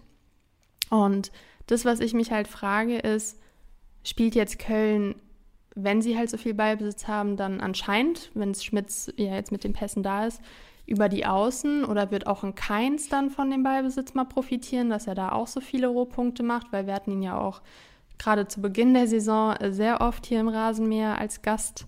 Und ähm, ja, ich fand es sehr, sehr faszinierend. 110 Punkte hat Schmitz ähm, sich erspielen können bei einem, wie gesagt, 2-2, also ohne zu Null Bonus etc.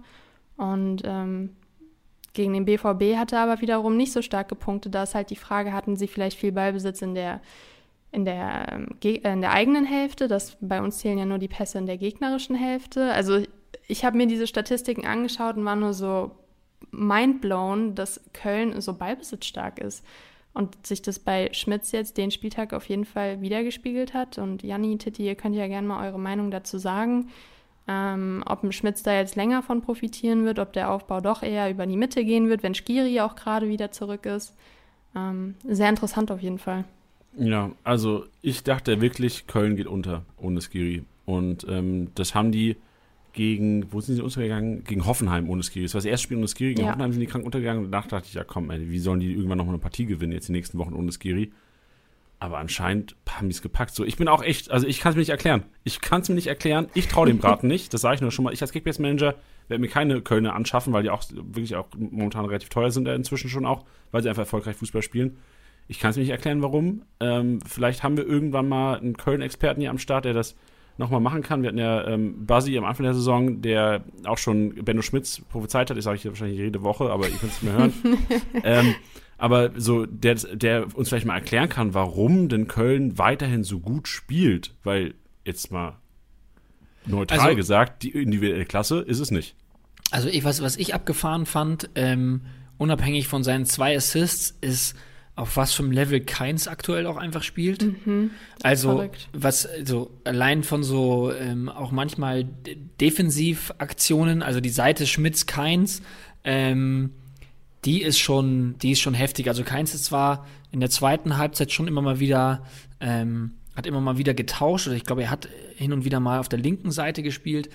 Ähm, aber wa wa was, was der abreißt, ist wirklich der Wahnsinn. Und das dachte ich mir schon so bei so manchen Flanken, die da reingesegelt sind, äh, egal mit links oder mit rechts, die kamen alle so scharf rein. Und wenn er halt auch mal, wenn es mal keinen Abnehmer gab, das waren für mich wirklich Paradebeispiele für eine Flanke, wie man sie halt reinschlagen muss. Ja, schön, dass du es sagst. Das passt auch noch gleich äh, zur nächsten Kategorie. Okay, dann bin ich wieder ruhig. Ja, um auf das Thema Kaufempfehlungen dann zurückzukommen, ich finde tatsächlich dann die Kölner gegen Mainz, gerade dann Schmitz oder ein Keins, ähm, doch sehr, sehr interessant. Könnte auch einfach, was die Marktwertsteigerung angeht, sehr lukrativ sein. Dementsprechend, wenn sie auf dem Markt sind, würde ich sie mir tatsächlich gerade die beiden aktuell holen. Ich glaube, Modest oder ähnliche sind halt eh schon vergeben. Würde ich behaupten. Außer ihr habt Glück, dann holt ihn euch. Das werden wahrscheinlich Gut. alle machen wie Polti und ihn halten. Für wer es gesehen hat. Der saß im Stadion und hat danach noch äh, eine entsprechende Story gepostet, dass ja, er das Modest hält. gesehen. Das ist geil. Mit, dem, mit der Mütze auch. Gut, dann weiter zum Tribbelkönig. Das ist ja immer einfach mehr oder weniger ein Fun Fact, ähm, aber diesmal auch wieder sehr interessant, weil wir haben nicht Davis dabei, den hatten wir die letzten Male am Start, sondern diesmal haben wir zwei Akteure zusammen auf Platz 1. Einmal Kuyadio Kone, ich hoffe, ich habe es richtig ausgesprochen. Kone einfach. Ja, äh, besser. Beim 1-1 gegen Mainz hat er fünfmal seinen Gegenspieler ausgetribbelt, damit 25 Punkte sicher spielen können. Und auf Platz 2, ähm, was auch sehr viel über das Spiel aussagt, ist Branimir Gotha. Haben zwar verloren, aber fünfmal auch seinen Gegenspieler hat ähm, aussteigen lassen. Ähm, auch 25 Punkte dadurch. Und ja, Fürth war tatsächlich sehr stark und Regota hat auch sehr gut gespielt. Er hat 117 Punkte ohne Torbeteiligung ähm, sicher spielen können. Was auf jeden Fall ein Statement ist, die beiden Spieler treffen nach der Länderspielpause aufeinander, aber ich glaube, dass Regota, auch wenn Gladbach ebenfalls sein Ex-Verein ist, da jetzt nicht ganz so krass performen wird. Warum, Elisa, warum hat Fürth nicht gewonnen gegen Frankfurt? Weil Fürth Fürth ist. Also denen fehlt vorne dann tatsächlich dieses, diese letzte Coolness. Also eine Szene war zum Beispiel dabei von Leveling, der für mich auch, wenn man einen Fürther holen würde, ähm, wäre er einer von denen, die ich am interessantesten finde, weil er da echt, pff, der hat Kostic ausgeschaltet, wirklich. Ähm, um zurück zur Szene zu kommen, er ähm, hat den Ball bekommen, 16er Kante und konnte bestimmt noch eine Minute sich überlegen, wo er ihn hinschießt, aber sch- schließt dann innerhalb von einer Sekunde ab und dann 10 Meter drüber. Also es waren wirklich sehr, sehr viele Aktionen dabei, wo ich mir dachte, okay, jetzt fällt es 1 zu 0 oder aus meiner Sicht das 0 zu 1 und da fehlt dann irgendwo die, die Klasse, ähm, dann auch einfach mal kaltschnäuzig vor dem Tor zu sein. Gut, dann Dribbelkönig haben wir abgehakt. Kommen wir zur Lufthoheit. Und da haben wir zwei Spieler. Den einen, da werdet ihr nicht überrascht sein, nämlich Fabian Klos. Aber der andere, der wird euch überraschen, wenn ich euch sage, dass die beiden, also Fabian Klos und der andere, die zwei Lufthoheiten der Saison bislang sind. Sollen wir raten oder was den anderen? Ja, rate mal gerne. Ist es ein Verteidiger? Es Ein ist, Stürmer ich, auch? ich war komplett verwirrt, ja. Also ich hätte es nicht gedacht. Äh, Ein Stürmer? Ja? Wer gewinnt denn unfassbar viele Kopfballduelle? Ich gebe ich geb dir wirklich ein C. Also du bist der krankeste Typ einfach, wenn du das richtig errätst. Boah, jetzt ist natürlich Druck. Titi, hast du was? Ja, also wenn es jetzt so verrückt ist, äh, dann müsste ich noch mal kurz überlegen. Ich hätte nämlich einen, also ich habe an einen gedacht, aber der ist, glaube ich, offensichtlicher. Aber wenn, also wenn es verrückt ist, muss ja einer sein, der jetzt nicht als Kopfball ungeheuer erkenntlich ist. Also es ist jetzt nicht crazy, crazy, crazy so, aber ich war so, ist nur crazy, crazy. genau. Also nicht safe, safe, sondern crazy, crazy. Yes. Okay, dann würde ich einfach mal sagen, äh, Luca Höhler. Oh ja, finde ich gut. Auf den bin ich auch gerade gestoßen. Janni, du bist offiziell der krankste Nee. Typ. Maschine. Junge, Junge, ich bin gerade so dieses, ich habe es gehört und war so, habe ich es richtig gehört? Alter, was für eine Maschine. Höhler hast du gesagt, gell? Nee, nee, Chico Höfler meinte ich. Hast du Höfler gesagt? Na, Elisa, ich Ach so. hab gerade. Jetzt sag mal hier. Jetzt confuse mich doch nicht. So, ja, Lukas Höhler ist richtig. Bei mir, äh, witzigerweise, habe ich anscheinend das H vergessen. Äh, Lukas Oehler steht bei mir. Aber auch geil. Richtiger richtig WL-Schwitzer. Ähm, ja, er ist die andere Lufthoheit der Saison bislang. Ähm, ich weiß jetzt gar nicht, ob ich es gesagt habe. Beide haben jetzt den Spieltag sieben Luftzweikämpfe gewonnen, 21 Punkte dadurch.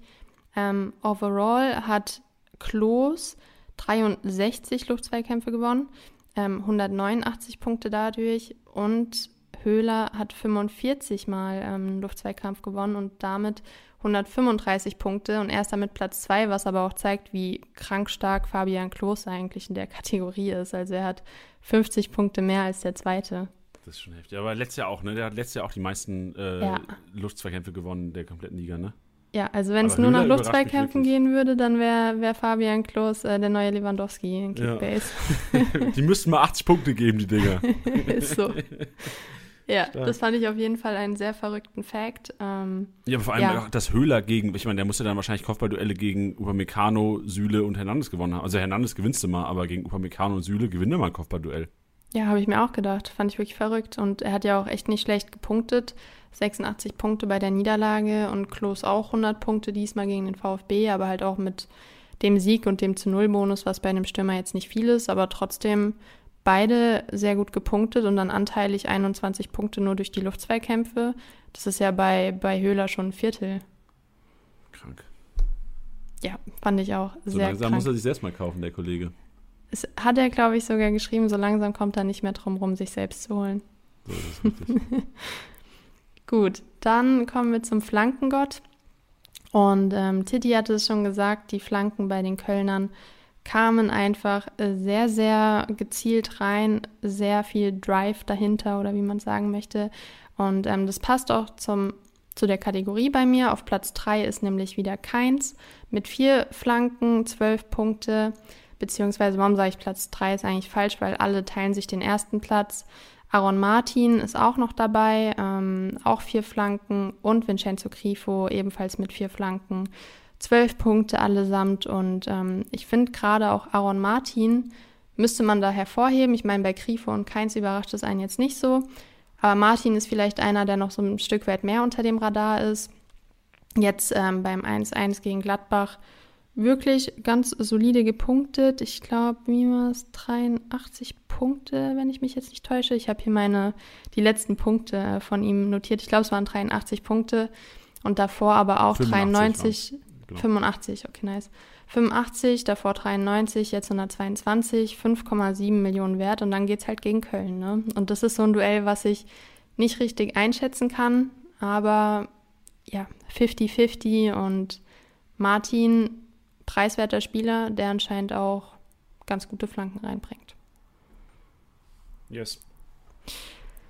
Gut, dann kommen wir zu unserer Torhungrig-Kategorie und die Kölner, die verfolgen uns. Ähm, wir hatten ihn schon als Thema und letzte Woche, das finde ich ganz geil, haben wir ihn schon predicted, weil er da bereits ähm, auch die Nummer eins war, was äh, in dieser torhungrigen Kategorie, ähm, was die angeht.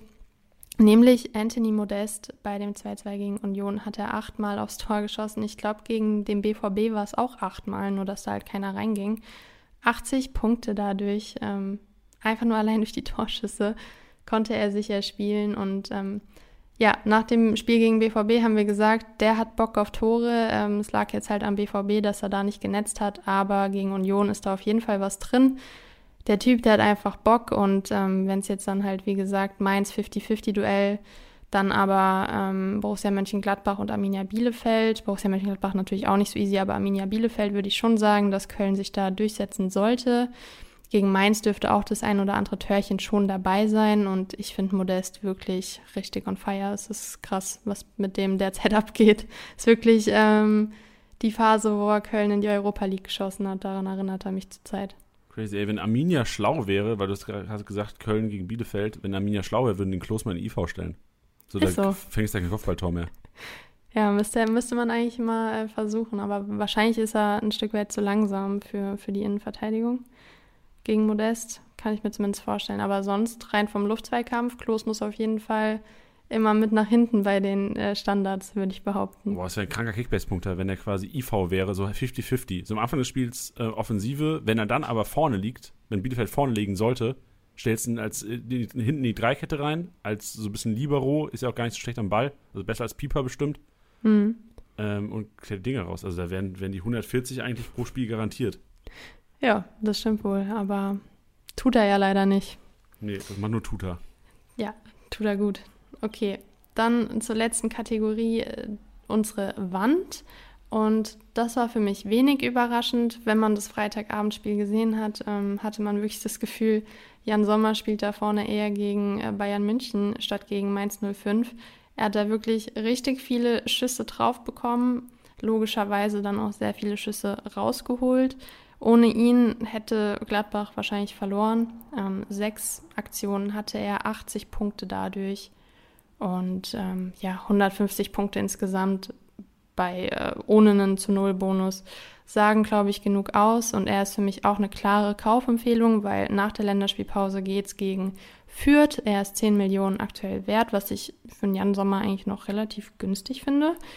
Und ja, das ist unsere Wand, die Wand schlechthin. Da, dahinter Stelle, kam ja, relativ wenig. Sorry. Hau, hau, ja, ich will nur eine Sache noch zu Sommer erzählen. Ich würde ja. gerne an dieser Stelle meinen äh, guten Freund Felix grüßen, der gegen die Kickbase zocke. Ähm, er ist selbst Mainz 05-Fan, war auch im Stadion am Freitagabend, ist aber Sommerbesitzer. Und äh, hm. das will ich als Beispiel nennen, einfach nur, wie schizophren teilweise Kickbase-Spielen sein kann. Weißt du, ja. du bist im Grunde genommen Mainz 05-Fan, freust dich, wenn die gewinnen, aber bist im Stadion und merkst dann, okay, eigentlich ja, ich will, dass Mainz 05 gewinnt, aber wie geil ist denn, dass mein Sommer hier gerade so kranke Paraden rausballert und der beste Torhüter des Spielers ist? Ja, verrückt. Also was so, der da wirklich so geht's ja, hat. So, so geht's ja uns allen Kickbase-Managern. Also ich meine, klar, Teddy und ich, wir sind ähm, zum Glück, aber nur in diesem Sinne zu, zum Glück Fan von Drittligamannschaften. Aber Elisa, ich meine, ähm, du hast ja auch schon davon gesprochen. Ich habe mit Etienne Gardet auch mal im Podcast darüber gesprochen, dass er selbst keine Frankfurter in sein Team aufnimmt, weil es so ein bisschen Selbstschutz ist. Weil er sagt Was? so, das kann ich nicht. So. Echt? Ja, weil er sagt dann, ey, dann, ähm, wenn es dann scheiße ist, dann ist er doppelt scheiße. Verstehst du? Aber wenn es ja. gut ist, dann ist wenigstens gut. Aber nicht, verstehst du, so ein bisschen selbstschutzmäßig hat das ja damals. Das ist aber schon eine sehr, sehr pessimistische Einstellung eigentlich, weil es kann ja auch doppelt geil sein. Und ja, das aber, Gefühl will ich mir eigentlich nicht nehmen, weißt Ja, du? ja, aber dieses Jahr hat er ja recht. So Platz 16, gerade so gegen Fürth gewonnen. Also Etienne Gade macht alles richtig da draußen. Ja, ja, aktuell schon, aber der Podcast war ja zur letzten Saison. Da war es, glaube ich, ähm, nicht so richtig. Er hat auch, glaube ich, nicht gewonnen, die Liga, wenn ich mich richtig entsinne. Siehst du, so nämlich. So Ja, das, das war es wieder von meiner Seite aus. Ähm, Statistiken durchrasiert. Danke dir, Elisa. Das war stark. Einiges an Meldungs rausgezogen. Ähm, ich wünsche dir eine schöne Länderspielpause. Elisa, ich, mal, ich, bin mal gespannt, was wir nächste Woche hier reinzaubern am Montag, was wir für ein Thema reinhauen werden. Ja, ähm, vielleicht noch gespannt. ein bisschen mehr Predictions als äh, Nacherzählung. Aber wir, wir, machen uns Gedanken, wir setzen uns zusammen und Elisa, wir hören uns wieder nächste Woche Montag. Ja, das kriegen wir hin. Bis dann. Bis dann. So, Tilly, und jetzt ist unsere Aufgabe, hier das Hauptthema des heutigen Tages zu besprechen, die Investments über die Länderspielpause. Und es war ja schon einiges dabei, ob im Maschinenraum, ob in dieses Rasenmäher. Wir haben schon einige Investments genannt, aber Tilly und ich haben uns vorbereitet. Wir haben uns hingesetzt, haben gesagt, okay, lass uns das Ganze in drei Kategorien aufteilen. Einmal High Value, Mid Value, Low Value bedeutet einmal was für einen richtig fetten Geldbeutel, einmal was, was man vielleicht noch irgendwie unterbekommt und dann die Invests, wo man im Grunde genommen sagen muss, füllt eure Kader auf. So Kaderbegrenzung so, das ist wie Kranplätze müssen verdichtet werden, Tilly. Kaderbegrenzungen müssen ausgenutzt werden über die Länderspielpause. Und deswegen haben wir euch, wir haben so ein bisschen Name-Dropping gemacht. Wir haben einfach mal runtergeschrieben, welche Low-Invests auf jeden Fall Sinn machen sollten für euch und ähm, sprechen auch darüber, Tilly, da bin ich äußerst gespannt, was, was seine Herangehensweise ist, wie krank man overpayen sollte, solche Low-Invests, die im Grunde genommen vielleicht nicht in die Startelf sollten, ähm, und ähm, wann eventuell auch Schluss ist, wo man sagen wird, okay, dann machst du ja kaum Gewinn mit, lohnt sich das überhaupt? Und von welchen Faktoren es natürlich auch abhängig ist. Ja. Starten wir rein mit den High Values und ähm, da habe ich im Grunde genommen nur von zwei Mannschaften mir welche rausgesucht, weil die anderen für mich oder weil es sonst wenige High Values gibt, die wahrscheinlich jetzt noch auf irgendwelchen Märkten da draußen sind und die wirklich so unterbewertet sind momentan, High Value Number One, Rafael Guerrero. Es kam jetzt endlich die erste Meldung, dass der Kollege leicht rangeführt wird. Wenn es gut geht, kriegt er vielleicht sogar schon Minuten gegen Stuttgart. Wenn es richtig gut läuft, steht er in der Startelf. Ich bin noch ein bisschen pessimistisch. Als Guerrero-Besitzer in beiden meinen Ligen erhoffe ich mir einen gesunden, langsam rangeführten Guerrero. Würde aber auch hier sagen, ähm, auch wenn ihr jetzt gehört habt, so ich habe in meinen beiden Ligen, aber im Grunde bei solchen Kalibern ist Marktwert scheißegal. Reine Empfehlung für euch, Rafael Guerrero. Sollte auf dem Markt da draußen sein. Das ist einer, und ich habe einen Liga-Insider-Kommentar heute gelesen, so, ey, what the fuck, warum ist denn Rafa Guerrero, obwohl er verletzt ist, immer noch mehr wert als ein Alfonso Davis? So, das hat einen Grund. Rafa Guerrero ja. ist eine fucking Rohpunkte-Maschine, meine Damen und Herren. Und ich würde einfach nur mal als High-Value-Investment, wo man auch, wo es einfach ein langfristiges Punkte-Investment ist, Rafa Guerrero dasselbe mit Haaland. Es gibt einige Ligen, wo Haaland verkauft wurde. Und ich glaube, jetzt so langsam ist es wieder Zeit, dass er wieder auf, auf, auf Markt gespült wird. Ist ja meistens so vier bis sechs Wochen, nachdem er dann verkauft wurde. Kommt er wieder auf die Märkte, laut, äh, laut Algorithmusforscher Janni. Und äh, wird daher sagen, äh, Haaland jetzt wieder eintüten. So langsam ist der Zeitpunkt gekommen, dass man wieder eintüten kann. Es sind zwar noch, wenn ich richtig gerechnet habe, sechs Bundesligaspiele, die ausfallen wird. Sehr wahrscheinlich. Alles andere ist Bonus. Aber ich glaube, so ein Kaliber, ähm, weil jetzt halt wieder diese sechs bis acht Wochen sind, wo er auf den Markt gespielt werden muss, ähm, plant. Plant um ihn rum, plant ihn als zwölften Mann ein. Haaland und die anderen High Invests, wo ich sagen würde, ähm, Tilly, da bin ich auch mal auf deine Meinung gespannt, sind die Wolfsburger. Die sind zwar immer noch relativ teuer. Arnold, Baku, Wekos sind ja so die VfL Wolfsburg Dauerbrenner. Der neue Dauerbrenner ist vielleicht ein Mescher. Kannst du vielleicht auch noch was zu sagen? Du bist ja auch ein Mescher-Besitzer wie ich. Ähm, was sagst du zum VfL Wolfsburg, Tilly? Sind das Invests, wo man langfristig mit planen sollte oder eher sogar sowas wie, äh, ich kaufe jetzt Wolfsburg und verkaufe vielleicht teuer am Ende der Länderspielpause an die Konkurrenz? Nee, also ich würde auch bei, bei Wolfsburg bleiben. Ähm, einfach aus dem Grund, dass ja, das jetzt gerade mit Kofeld ja eigentlich ganz gut läuft. Man muss natürlich jetzt auch klar sagen, es sind jetzt keine 4-0-Siege. Es ist jetzt nicht so, als würden da Gegner komplett zerfetzt werden. Aber dafür muss man auch bedenken, er ist ja ist auch relativ kurz da. Ne? Also er hatte zwar auf seiner Pressekonferenz auch schon gesagt gehabt, dass ähm, ihm Wolfsburg ganz gut liegt, weil sie eh schon einen ähnlichen Spielstil haben, beziehungsweise er zum Beispiel in Defensivverhalten gar nicht so viel umstellen muss. Nichtsdestotrotz, glaube ich, gibt es da viele, die sich finden müssen. Ich glaube halt auch gerade ähm, Personalien ähm, wie ein Gerhard, äh, ein Felix ein Matcher, ein Renato Steffen, Dodi Luke Bakio, die kommen jetzt schon alle auf viel mehr Spielzeit. Deswegen glaube ich, gibt es da schon spannende Geschichten, beziehungsweise ähm, ich meine jetzt nicht, dass man jetzt in Felix einen Matcher total ähm, rein investieren muss, sondern einfach nur, dass da was passiert.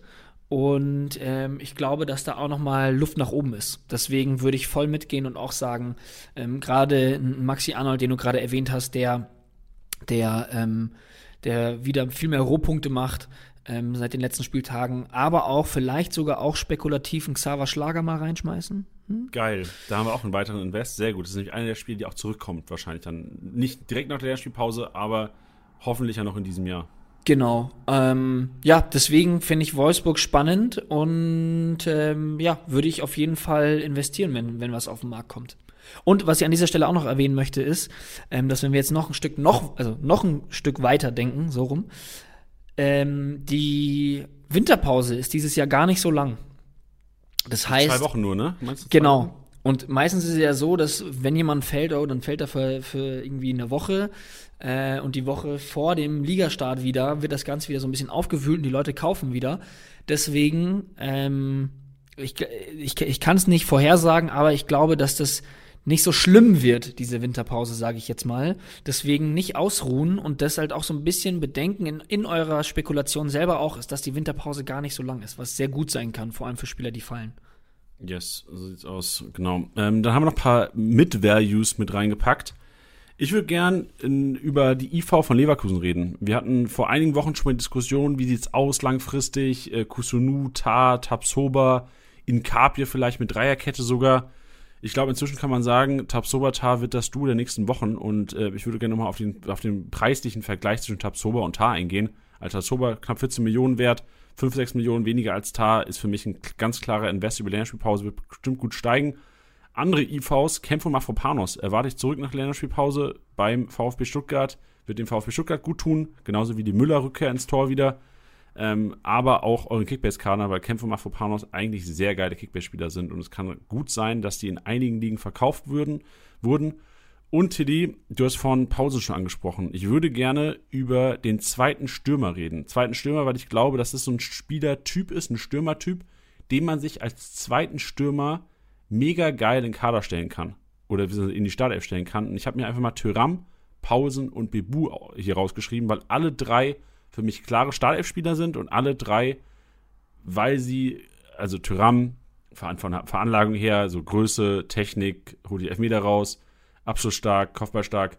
Paulsen spielt halt bei Leipzig, kriegt die Bälle vorgelegt und Bebu, Speed, Abschlussstärke, teilweise auch Kopfballstärke. So, die haben ihre Relevanz auf jeden Fall. Und das sind für mich alles Stürmer, die ich jetzt liebend gerne in meinem Team hätte. Titi, geht's dir auch so? Geht mir ganz genauso. Vor allem die drei Namen. Ähm, Paulsen habe ich Gott sei Dank schnapp machen können in einer Liga, bei Thuram auch. Ähm, Tyram sehr teuer gekauft, Paulsen Gott sei Dank nicht. Ähm, sehe ich ganz genauso. Auch ein Bebu hätte ich super gerne im Team. Ähm, was du gerade richtig gesagt hast. Wenn die jetzt noch ein bisschen ja, sich eingrooven können, dann sind das, glaube ich, ziemliche Waffen. Ja, und vor allem, weil es halt auch wirklich, es gibt diese Problematik teilweise, dass halt auch, also wenn man es nicht schafft, sich den als zweiten Stürmer zu holen, es gibt die Problematik, dass, Problematik, dass es ja nicht so unfassbar viele Stürmer gibt in der App.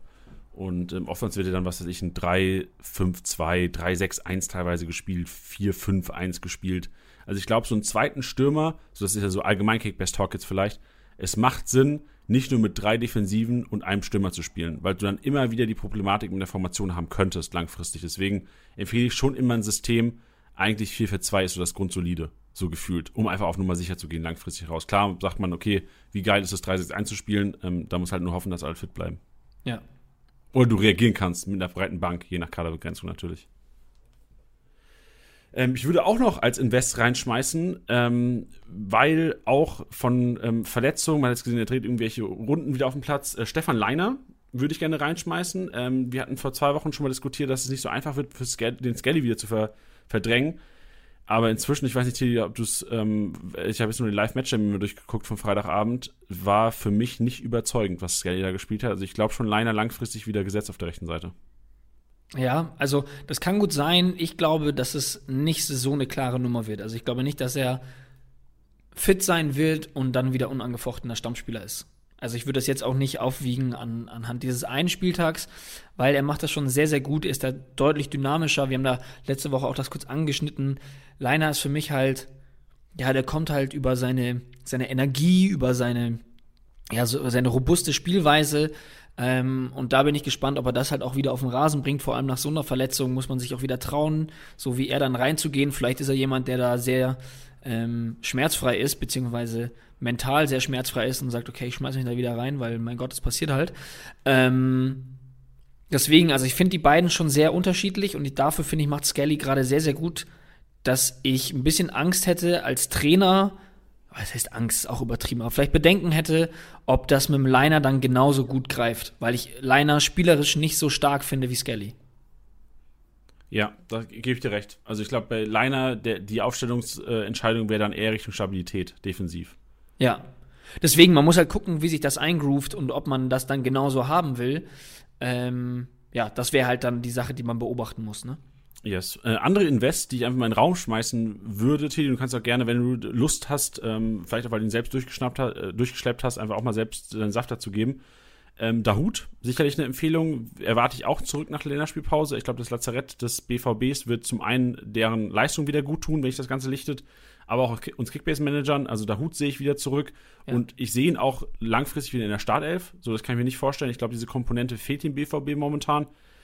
Und ähm, wen habe ich mir noch rausgesucht? Silas würde ich gerne auch mal reinwerfen, Tiddy. Was glaubst du, wie lange braucht Silas noch? Also die Meldungen sind ja auch teilweise sehr schwammig oder beziehungsweise ähm, schwer nachzuvollziehen, wie lang es dann wirklich einer benötigt. Aber ich glaube, wenn der Stutt wenn die VfB, wenn VfB Stuttgart kämpft, Mafropanos langfristig Kalajdzic irgendwann vielleicht mal wieder zurück hat, glaube ich auch, dass dieses Sosa auf links, Silas auf rechts wieder so ein bisschen die alte Stärke hervorheben wird. Ja, das denke ich auch. Ähm, Würde ich sofort unterschreiben. Ich finde es auch schwierig, das so ein bisschen abzuschätzen. Ich glaube aber, dass Stuttgart damit auch sehr vorsichtig sein wird. Jetzt nicht zum einen, ähm, nicht weil, äh, ähm, weil er auch natürlich sehr gewinnbringend sein kann für Stuttgart. Sie werden natürlich ihr Bestes versuchen, um ihn, um ihn halten zu können, langfristig. Nichtsdestotrotz glaube ich, wenn er nochmal ansatzweise das abliefert, was er letzte Saison geliefert hat, äh, wird es nicht mehr lange dauern, dass da einige Millionen auf den Tisch gelegt werden. Und ich glaube, dass sie zum einen das Risiko nicht eingehen und natürlich grundsätzlich gesundheitlich nicht, dass der jetzt so lange raus war, schwere Verletzungen. Und ich glaube, da wird man peu à peu ihn reinschmeißen, dass der ja wieder Spielpraxis bekommt. Deswegen würde ich das nicht zu sehr overhypen, jetzt für, für einen Anfang. Nichtsdestotrotz, ähm, ja, wenn man ihn für einen schmalen Taler holen kann und die Marktwertkurve entsprechend ausschaut, dann würde ich es auch machen. Aber ähm, was du richtig gesagt hast, wenn da ähm, Stuttgart die volle Kapelle wieder auffährt, dann glaube ich, können die da auch wieder einiges reißen. Beziehungsweise ja. mehr, als sie es bisher getan haben, auf jeden Fall.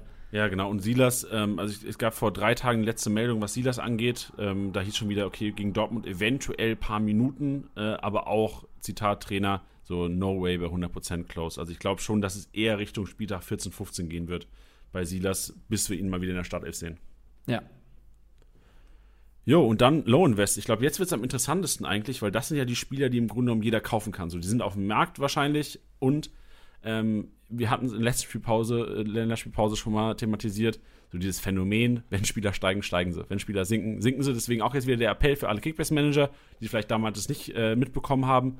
So habt ihr jetzt Spieler, die krank sinken und wo ihr sagt, ich habe eine Alternative, verkaufen, Geld mitnehmen, außer es sind natürlich welche Bocken, die ihr dann, dann, wenn sie punkten, nicht mehr bekommen könnt. So, ich weiß nicht, vielleicht können wir auch mal darüber diskutieren, was man jetzt mit dem, mit dem Stindel, mit dem Silver, ähm, es gibt ja doch einige Hochkaräter, die nicht punkten und nicht liefern, teilweise nicht spielen. Ja, Stindel und Silver beide nicht in der Startelf gewesen.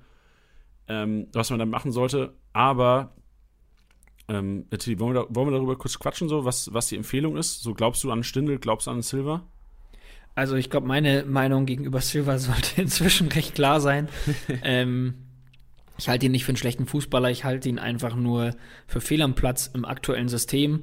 Ähm, vor allem, wenn man sich anschaut, wie viele Bälle Paulsen auch gegen Dortmund ähm, sich defensiv geholt hat, auch teilweise in der eigenen Hälfte. Ähm, ja, das sind halt unterschiedliche Spielertypen und ich glaube, dass Paulsen einfach besser passt. Ähm, deswegen, ich hätte schon lange von, von mich von Silva getrennt, um ehrlich zu sein. Ähm, Stindl ist halt natürlich so eine Sache, das wird natürlich alles immer spannender. Ähm, dadurch, dass natürlich auch viele äh, Spieler fit werden. Ähm, nichtsdestotrotz haben wir bei Stindl auch oft gesehen, da musste mal zurückstecken, nachdem er ein Tief hatte, aber er ist aus diesem Tief auch immer wieder rausgekommen. Und ähm, ich wäre natürlich ein bisschen vorsichtig, ähm, wenn, er, wenn er stark fällt, ihn dann mit Ach und Krach halten zu wollen, weil man weiß immer nicht, wie lange das dauert.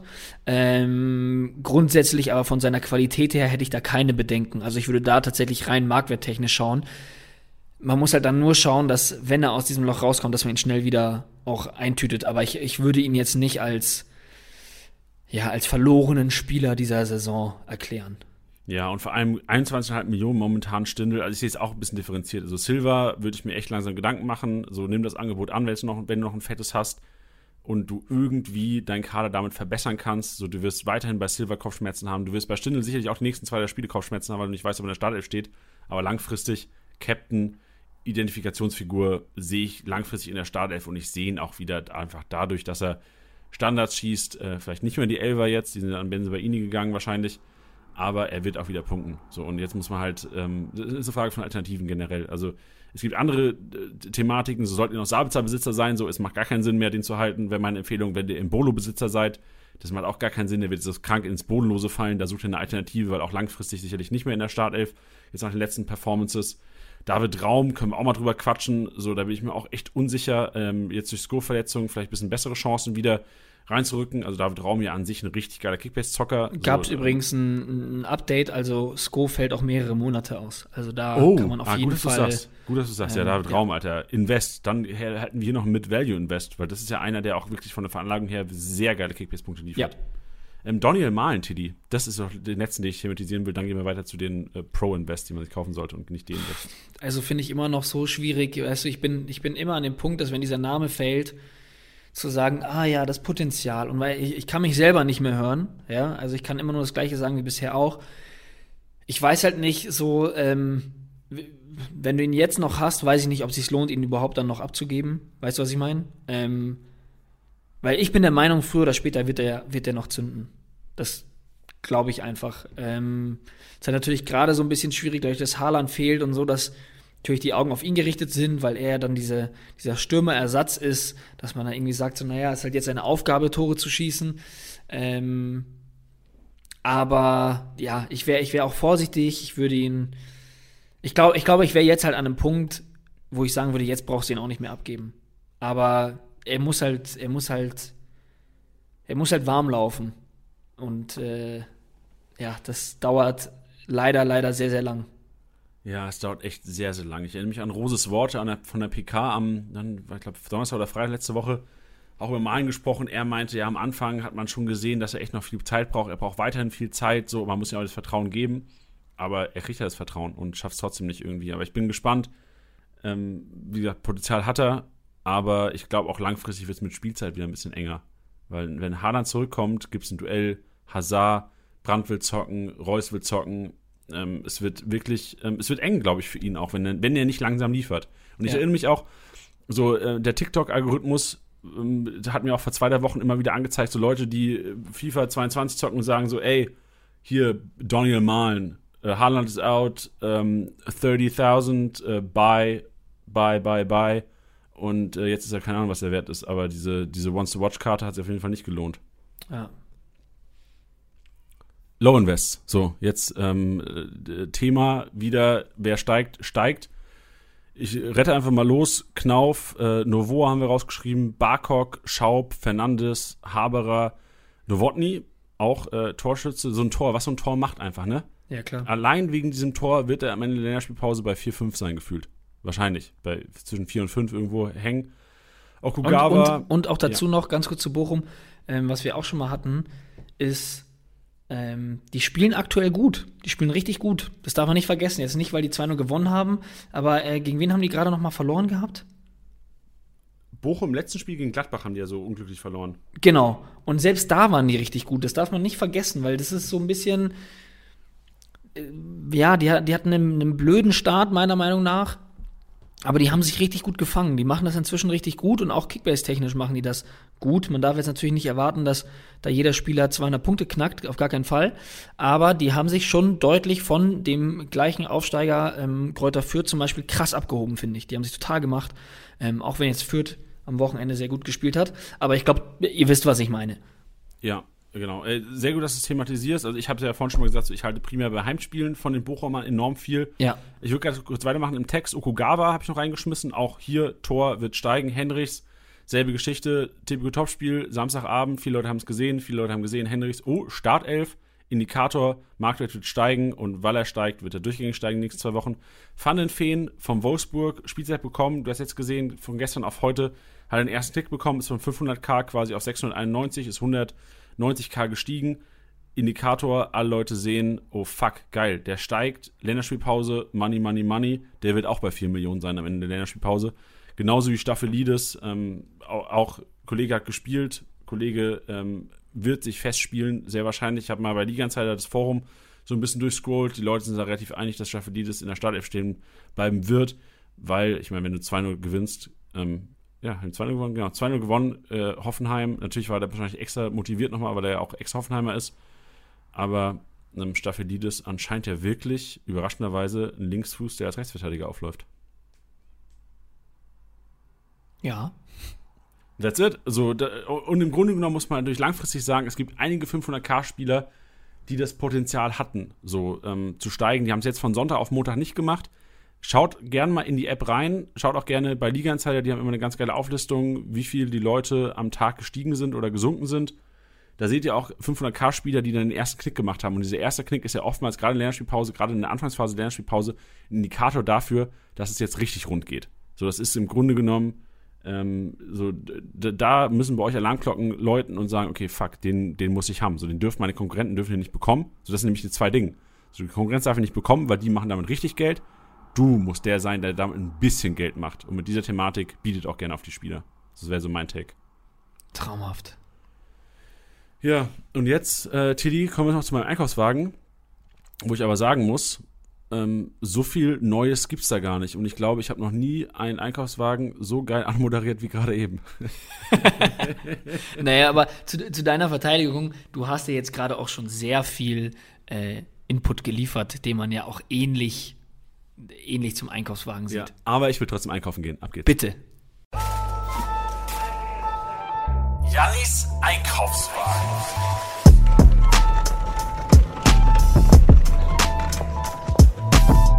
Jo, schön, dass ihr mit dabei seid. Janis Einkaufswagen, ich habe es schon gesagt, wir haben viel schon thematisiert. Es ging ja die, um die über die Invests äh, der Länderspielpause. Ich habe mir ein paar Sachen noch rausgeschrieben. Denn ich habe jetzt gedacht, okay, wenn ich jetzt vielleicht keine Spieler hier droppen kann, weil ich schon viele Spieler äh, gedroppt habe oder wir Spiel, Spieler, viele Spieler gedroppt haben, habe ich mal den Spielplan ein bisschen analysiert, mir durchgeschaut, gegen wen geht's denn so in nächster Zeit. Und mir ist aber aufgefallen, der FC Bayern, die Aufstellung ist enorm oft einsehbar. Die spielen jetzt Freitagabend gegen Augsburg und muss auch da sagen, Bayern, zweite Reihe, ist bei mir Einkaufsliste ganz weit oben. Vielleicht sogar noch über den Low Investments, jetzt wo man vielleicht so zwei, drei Millionen machen kann über die Länderspielpause, sind bei mir Bayern-Spieler zweite Reihe, denn Länderspielpause und äh, ich habe nur gesehen, so Davies spielt irgendwie Mittwochabend noch äh, mit Kanada und äh, Freitagabend geht's gegen Augsburg. So, Omar Richards ist bei mir direkt, hat's bei mir direkt geklingelt. Nyanzu, you never know, Alter. Die gefühlt sind 50 Bayern-Spieler bei der Länderspielreise. Also da kann einiges passieren. Deswegen zweite Reihe Bayern-Spieler und ähm, Dortmund einfach zu gegen Stuttgart ist mir eingefallen, also ist mir eingefallen, ist mir aufgefallen, ich habe schon angesprochen, und Gladbach spielt gegen Fürth daheim. Und ähm, ich, ich weiß, normalerweise ist das ein, ein 6-0 der Gladbacher gegen Fürth, aber Gladbach ist halt auch Gladbach. Gladbach schafft es gegen starke Gegner auf einmal weg, das zu spielen, gegen schwache Gegner auf einmal die Hosen voll zu haben. Aber aus Kickbase-Manager-Sicht muss man sagen, eigentlich muss das Ding ausnutzen. So, auf die Gladbacher ja. gehen, versuchen sich da natürlich die erste Reihe Spieler einzuholen und das war's. Ich, ich steht noch voll viel, aber ich habe voll viel einfach schon erzählt hier. Aber ich finde es gut, also auch, dass du das mit dem Einsehen der Bayern ähm, Aufstellungen ist super viel wert. Also ähm, was du gesagt hast, ein Omar Richards, aber halt auch so Geschichten wie Musiala, Tolisso, Koman. Ähm, das, ist, das ist super wichtig, auch ehrlich gesagt, ähm, ohne das jetzt zu hoch halten zu wollen und nicht, dass, dass, dass Lewandowski nicht startet, aber auch mal ein Chupo. So, why not? So, vielleicht ja. klappt's. Genau, und vor allem, also ich habe den Spieltag mal komplett bis Ende des Jahres durchgeguckt und 16. und 17. Spieltag ist Bayern das Spiel quasi vor der Aufstellungsabgabe. Einmal gegen Stuttgart, einmal gegen Wolfsburg. Was willst du mehr? Ja. Ich sag dir, Tidi, was du mehr haben willst. Den MVP richtig tippen. Und das Uff. hat nämlich Bennett gemacht. Bennett, HSV-Fan, ähm, aus Hamburg natürlich auch, hat ihn mit 318 Punkten getippt. Und ich muss sagen, das ist eine riesengroße Differenz, wenn man sich die Historie der, der ähm, STSB-Propheten anschaut. Weil das sind ja tatsächlich 13 Punkte neben dem Wert, den äh, Nkunku tatsächlich hatte. Und das hatten wir selten. So, wir haben, äh, da sieht man auch mal, wie wenige an Leipzig geglaubt haben gegen, gegen Dortmund am Samstagabend. Inklusive mir. Ja, wir beide. Wir haben ja beide, glaube ich, am Freitag gesagt, so, wir warten einen Dortmunder Sieg. Ja. Aber ich glaube, war auch die Hoffnung, dass Jesse, Jesse Marsch irgendwann den Verein verlässt. Oder? Ich sag ehrlich. Ja, stimmt schon. Ja, stimmt schon. Schön, äh, liebe Hörer, das war wieder STSB. Das war eine sehr lange Folge, aber ähm, auch eine sehr geile Folge, denn es war einiges dabei. Wir hoffen, es war einiges dabei. Ich sag's einfach mal so selbstbewusst, Tiddy. Auch nochmal Props an dich für diesen mega Monolog am Anfang über Opta. Ich hoffe, die Leute haben sich das zu Herzen genommen.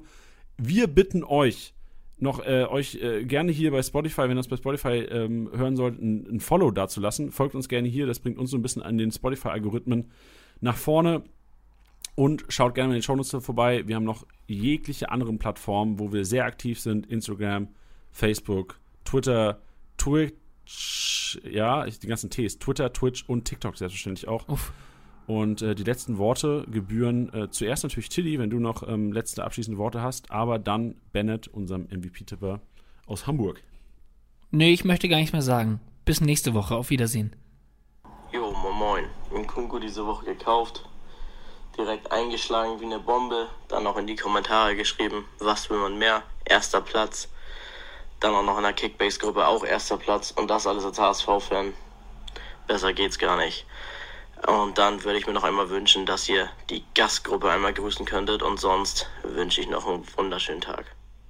Grüße an die Gastgruppe. Tschüssi.